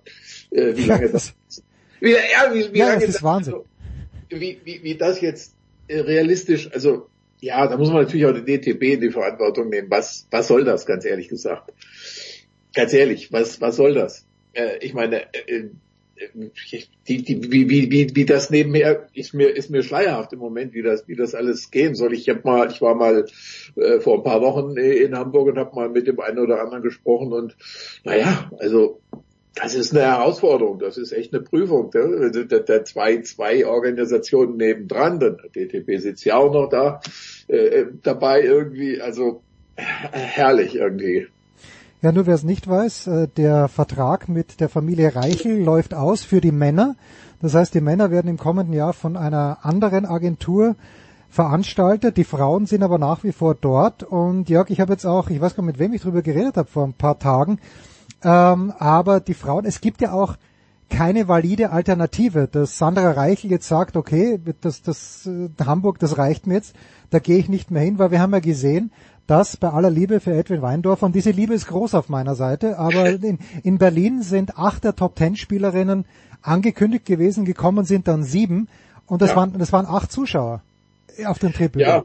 Also du kannst, ich, ja, entschuldige, bitte. Nein, du, du hast recht, das ist, äh, ja, du, du, du musst ja auch, du musst wirklich, du musst sehen, hast du die, hast du die, also die sportliche Infrastruktur, hast du die Spielerinnen, die die, äh, die das, die die Leute anziehen und äh, Berlin, ja, äh, das ist das das ist natürlich viel Nostalgie. Ne? Ich meine, schließe mich da selbst ein. Ich, ich natürlich die German Open in Berlin, das das war zu einer bestimmten Zeit äh, war das genial und jetzt ist es natürlich schwierig und und und äh, das hört sich auch auf den ersten Blick mal mal äh, oder im ersten Moment hört sich hört sich einfach gut an, natürlich mit den vielen Top-Spielerinnen. Aber jetzt geh mal, äh, sagen wir mal, ganz populistische Frage, geh auf den Kudamm und, und, und, und frag, frag die, die Passanten, ob sie die aus den ersten zehn der, der Weltrangliste der Damen drei nennen können. Ja gut, ich, ich komme auf acht, weil ich nicht weiß, ob Ekaterina Alexandrova im Moment drinnen ist oder ob es Veronika Kudametova ist, aber acht schaffe ich gerade. Ja, die da, Leute wissen es, ja. sag, ich sag dir, sie wissen vielleicht, sie wissen vielleicht mit viel Glück, äh, da, da, die werden wahrscheinlich sagen Serena Williams ja, oder so. Ja. Und Kerber. Äh, Serena und Williams da, und Kerber. Ja, und oder genau, aber vor diesem Problem stehst du ja als Veranstalter. Du kannst natürlich, äh, du, du kannst nicht praktisch da eine Zeit zurückholen, die die ja, die die nicht mehr zurückholbar ist und das ist äh, wie gesagt, der Steffi Graf Stadion hat ja auch viele Jahre vor sich hingeschlummert und so weiter und und es ist eine ist eine Wahnsinnsaufgabe. Ich beneide niemanden von von dem Auschen äh, um, um diese Aufgabe und äh, ja oder oder überhaupt natürlich äh, jetzt in Hamburg ist man ist man natürlich eingebettet irgendwie Herren und Damen. Das äh, ich, ich weiß jetzt ehrlich gesagt ich weiß nicht, wie das im nächsten Jahr, da müssen, werden jetzt, also ist jetzt wirklich, weiß ich nicht, die, Turniere werden wahrscheinlich hintereinander stattfinden müssen nächstes Jahr. Gehe ist wahrscheinlich, ist wahrscheinlich. Weil nächstes Jahr haben wir die Sondersituation noch, Jörg, dass Olympia auch ist. Das heißt, es fällt ja sowieso eine Woche weg dann auch. Also da bin ich ganz gespannt, wie der Terminkalender aussieht nächstes Jahr. Das ist in der Tat ja äh, die Frage. Ich glaube, so der sogenannte Prevision oder Provisional, äh, der Kalender müsste eigentlich müsste eigentlich vorliegen. Bin, bin da jetzt bin da jetzt im Moment wirklich überfragt, aber gehe davon aus, dass zwei Organisationen sicher nicht äh, die beiden über, auf den Beinen stehen können, äh, sondern ihre Turniere hintereinander veranstalten müssen in einer sowieso wahnsinnig äh, gedrängten Zeit. Ich gehe davon aus, dass im nächsten Jahr Hamburg sofort nach Wimbledon mhm. stattfinden wird, äh, eins der beiden Turniere. Äh, also in den, in den beiden Wochen jedenfalls parallel. Da ist ja dann auch zum Beispiel, ich weiß nicht, wie es mit Kitzbühel ist, ob die dann muss auch eine Woche vor, muss auch eine Woche vor Kitzbühel. Ja, ja. Ist, äh, und dann hast du Umag, du hast Gstaad, du hast Bastard. Ja. Lauter, ja. lauter schöne Veranstaltungen. Die dann drei oder vier parallel in einer Woche stattfinden. Und das ist ja dann, wenn du nächstes Jahr äh, als Neuveranstalter in Hamburg dann äh, in, in, so einer Situation äh, dich etablieren willst, äh, viel Glück. Ja, also ja, das Glück könnte darin bestehen, und darauf spekuliert ja auch in Kitzbühel der Alexandrowitsch ein bisschen, dass Olympia auf Sand gespielt wird und dass sich vielleicht dann jene Leute, die ja. eigentlich nicht auf Sand spielen würden, sich denken, naja, eigentlich gute Idee, bevor ich in Roland Garros um olympisches Edelmetall spiele, vielleicht gehe ich nochmal auf Sand. Das könnte vielleicht wirklich im nächsten Jahr die Chance sein. Das, das wird so sein, klar. Also sage ich mal, der, der Normalfall, ich meine, das sehen wir selber, bis auf ein paar Exoten äh, zieht ja alle Amerikaner und so weiter äh, nach Wimbledon eigentlich weg aus Europa und das, das wird ja, das wird ja nicht der Fall sein. Das war auch bei den anderen, äh, sage ich mal jetzt ob Barcelona 92, Athen 2004, äh, London 2012 dann so wie auch, auch irgendwo äh, äh, hat man ja nicht äh, den Weg nach Hause äh, angetreten als als amerikanischer Spieler oder so und und und und äh, ist ist ist halt hier geblieben und äh, das das wird das wird klar das wird ein das wird ein großes Plus sein und äh, eigentlich ist es ja auch ist es natürlich auch zu wünschen, dass das Turnier in Hamburg, das nun wirklich, also das muss, muss man einfach mal feststellen, ist eben das deutsche Traditionsturnier, äh, dass, dass es in irgendeiner Art und Weise erhalten wird, dass also da nicht jetzt doch große Schwierigkeiten äh, irgendwie auftreten. Und naja, ich, ich, ich, ich, ich finde es auch, finde es ja auch äh, absolut wahnsinnig rührig, wie, wie wie die Familie Reichel oder wie, wie man, wie man eben das Ding äh, ja auch wieder hingestellt hat und jetzt eben natürlich irgendwo ein, ja, einen Schlag in den Nacken äh, irgendwie versetzt bekommen hat, den, den ich völlig, völlig überflüssig finde, ähm, weil der neue Veranstalter, der kann, der kann die Welt ja auch nicht neu erfinden. Also was soll der jetzt am Roten Baum äh, anders machen als die inzwischen gut vernetzten Reichels, die, die wirklich gute Kontakte haben in die, in die Senatsverwaltung, in, in die Sportkreise in Hamburg, äh, sowieso auch zu dem zu der Otto Sportstiftung und so weiter und und und und äh, ja und mit mit Andrea Petkovic auch eine, eine, Figur haben, die wahnsinnig gut PR-mäßig, marketingmäßig unterwegs ist da. Ja, also was, welches, welches Rad wollen die neu drehen? Das, das ist ja, das ist ja die Frage jetzt. Ne? Welche, äh, auch was die Spielerverpflichtungen angeht, können sie, können sie nichts neu erfinden. Das, das geht nicht. Da haben wir, da haben wir jetzt drüber gesprochen. Wer, wer soll da jetzt, welche, wie gesagt, im ersten Jahr möglicherweise, aber darüber hinaus, ja, wer denn? Ja. Wer soll denn da, wen, wen wollen die, wen wollen die jetzt, mit welchen Mitteln nach Hamburg holen? Ja gut, also man muss natürlich sagen, für Hamburg gilt das gleiche wie für Kitzbühel. Wenn in Hamburg Alexander Zverev noch spielt, dann ja. äh, kommen die Leute und äh, ja, man wird ihm sicherlich auch ein Angebot gemacht haben, dass er nicht ausschlagen konnte. Und in Kitzbühel ist das gleiche, solange Dominik Thiem dort spielt, egal wie die Weltranglistenplatzierung ist, werden die Leute kommen. Jetzt habe ich aber, weil wir über Zverev gerade sprachen, also Jörg und ich nehmen am Mittwochnachmittag auf. Zverev spielt heute Abend gegen Maxi Matera. Auch wenn Maxi gut ja. gespielt hat in den letzten Wochen, glaube ich, dass Zverev das gewinnen wird. Aber Jörg, wie, wie, wie denkst du, sollte der Umgang mit Alexander Zverev sein jetzt, wo dieser Antrag, ich glaube es war die Staatsanwaltschaft Berlin, die diesen Antrag auf einen Strafbefehl gestellt hat.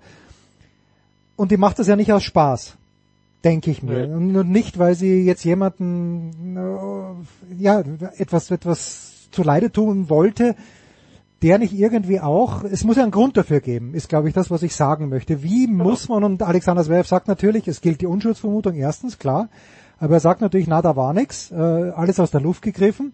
Es gibt viele Leute, die sagen, na, die will ja nur Geld was eben ja. in diesem Fall nicht stimmt, weil ähm, selbst wenn dieser Strafbefehl über 450.000 Euro durchgehen sollte, dann bekommt ihn die Stadt Berlin und nicht äh, die, die Brenda Pater. Wie muss man mit sowas umgehen, Jörg, als Journalist?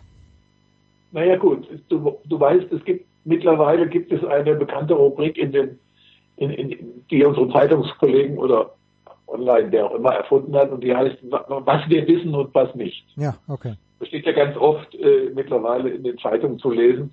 Und jetzt, jetzt frage ich dich, was wissen wir? Nichts. Also, also was wissen wir, was wissen wir wirklich? Was wissen wir wirklich? Gar nichts.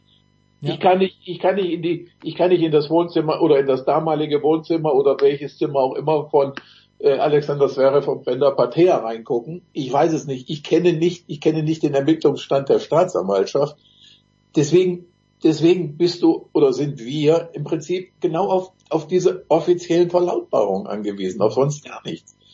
Ich meine, das ist, das ist wirklich ja, irgendwie ein Pfeiler unseres, unseres Rechts oder einfach des Rechtsverständnisses, dass, dass wir, solange wir nichts wissen, ist, ist das, ist es, ist es im Moment noch ein, er sagt, sie sagt. Ja, klar. Ja, ganz ehrlich, ich meine, du kannst natürlich jetzt kommt dann einer äh, kommen auch Kollegen und die schreiben dann, ja, das ist jetzt die zweite Anschuldigung. Naja, das, das, das ist aber trotzdem, deswegen hat das noch nicht mehr Substanz. Ich meine, sorry, das, das, also ich weiß nichts, ich weiß nichts. Ich, ich, ich, also was der Umgang ist, ist, ist im Prinzip eben, der sollte sich streng an den so würde ich sagen juristischen Kategorien, äh, äh solange Alexander Zverev nicht, nicht verurteilt ist oder diesen Strafbefehl akzeptiert, hm. äh, ist er, ist er als völlig unbescholten oder als, als, ja, Unschuldiger zu betrachten, sonst, sonst nichts. Ich meine,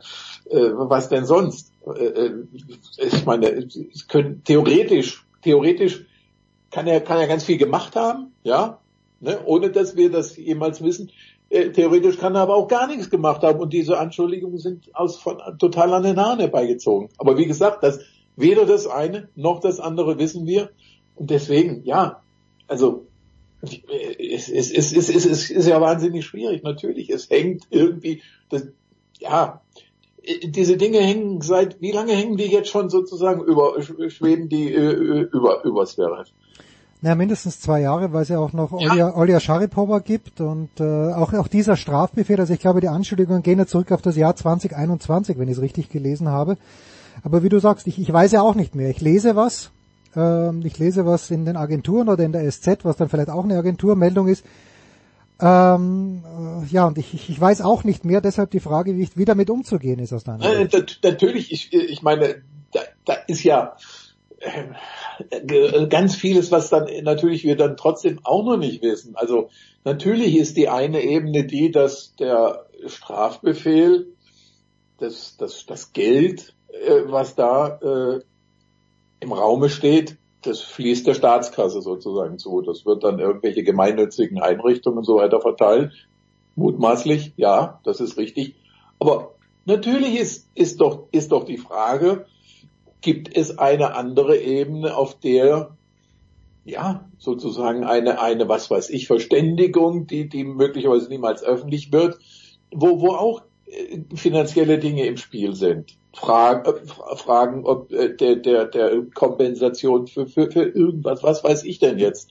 Äh, das, das wissen wir. Also wie gesagt, um auf den Ausgangspunkt deiner Frage und meiner Antwort zurückzukommen, diese, diese, was wir wissen und was wir nicht wissen, ist bei dem einen wirklich null und dem anderen 100. Wir wissen, wir wissen in der Angelegenheit nichts und das ist ja eigentlich auch der Normalfall. Die Dinge haben sich im absolut privaten Raum abgespielt Alexander Zverev sagt, ja, hat sich, hat sich da öffentlich hingestellt in Hamburg, ja, das muss man ja eben auch mal, das muss man natürlich festhalten. Er hat gesagt, da ist nichts dran. Meine Anwälte befassen sich damit und daran wird er natürlich auch zu messen sein. Das ist ja auch klar. Das ist ja auch klar. Das ist ja nicht nur, ich glaube, das ist auch, diese Aussage hat er auch in dem anderen Fall getätigt und daran wird er sich natürlich messen lassen.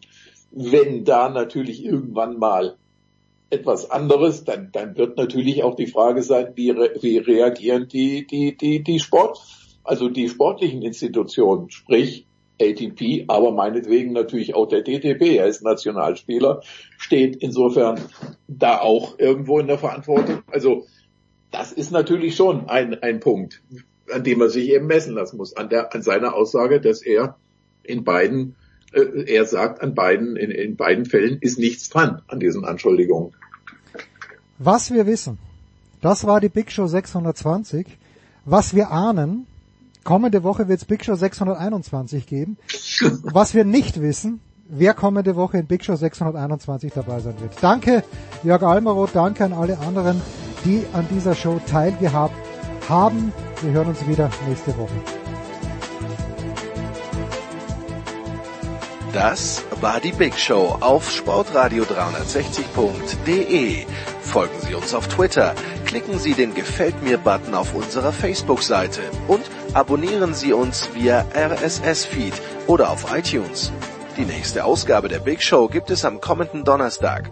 Bis dahin sollten Sie die Zeit nutzen und die weiteren Angebote auf sportradio360.de wahrnehmen. Play Ball! Da ist gar nichts toll.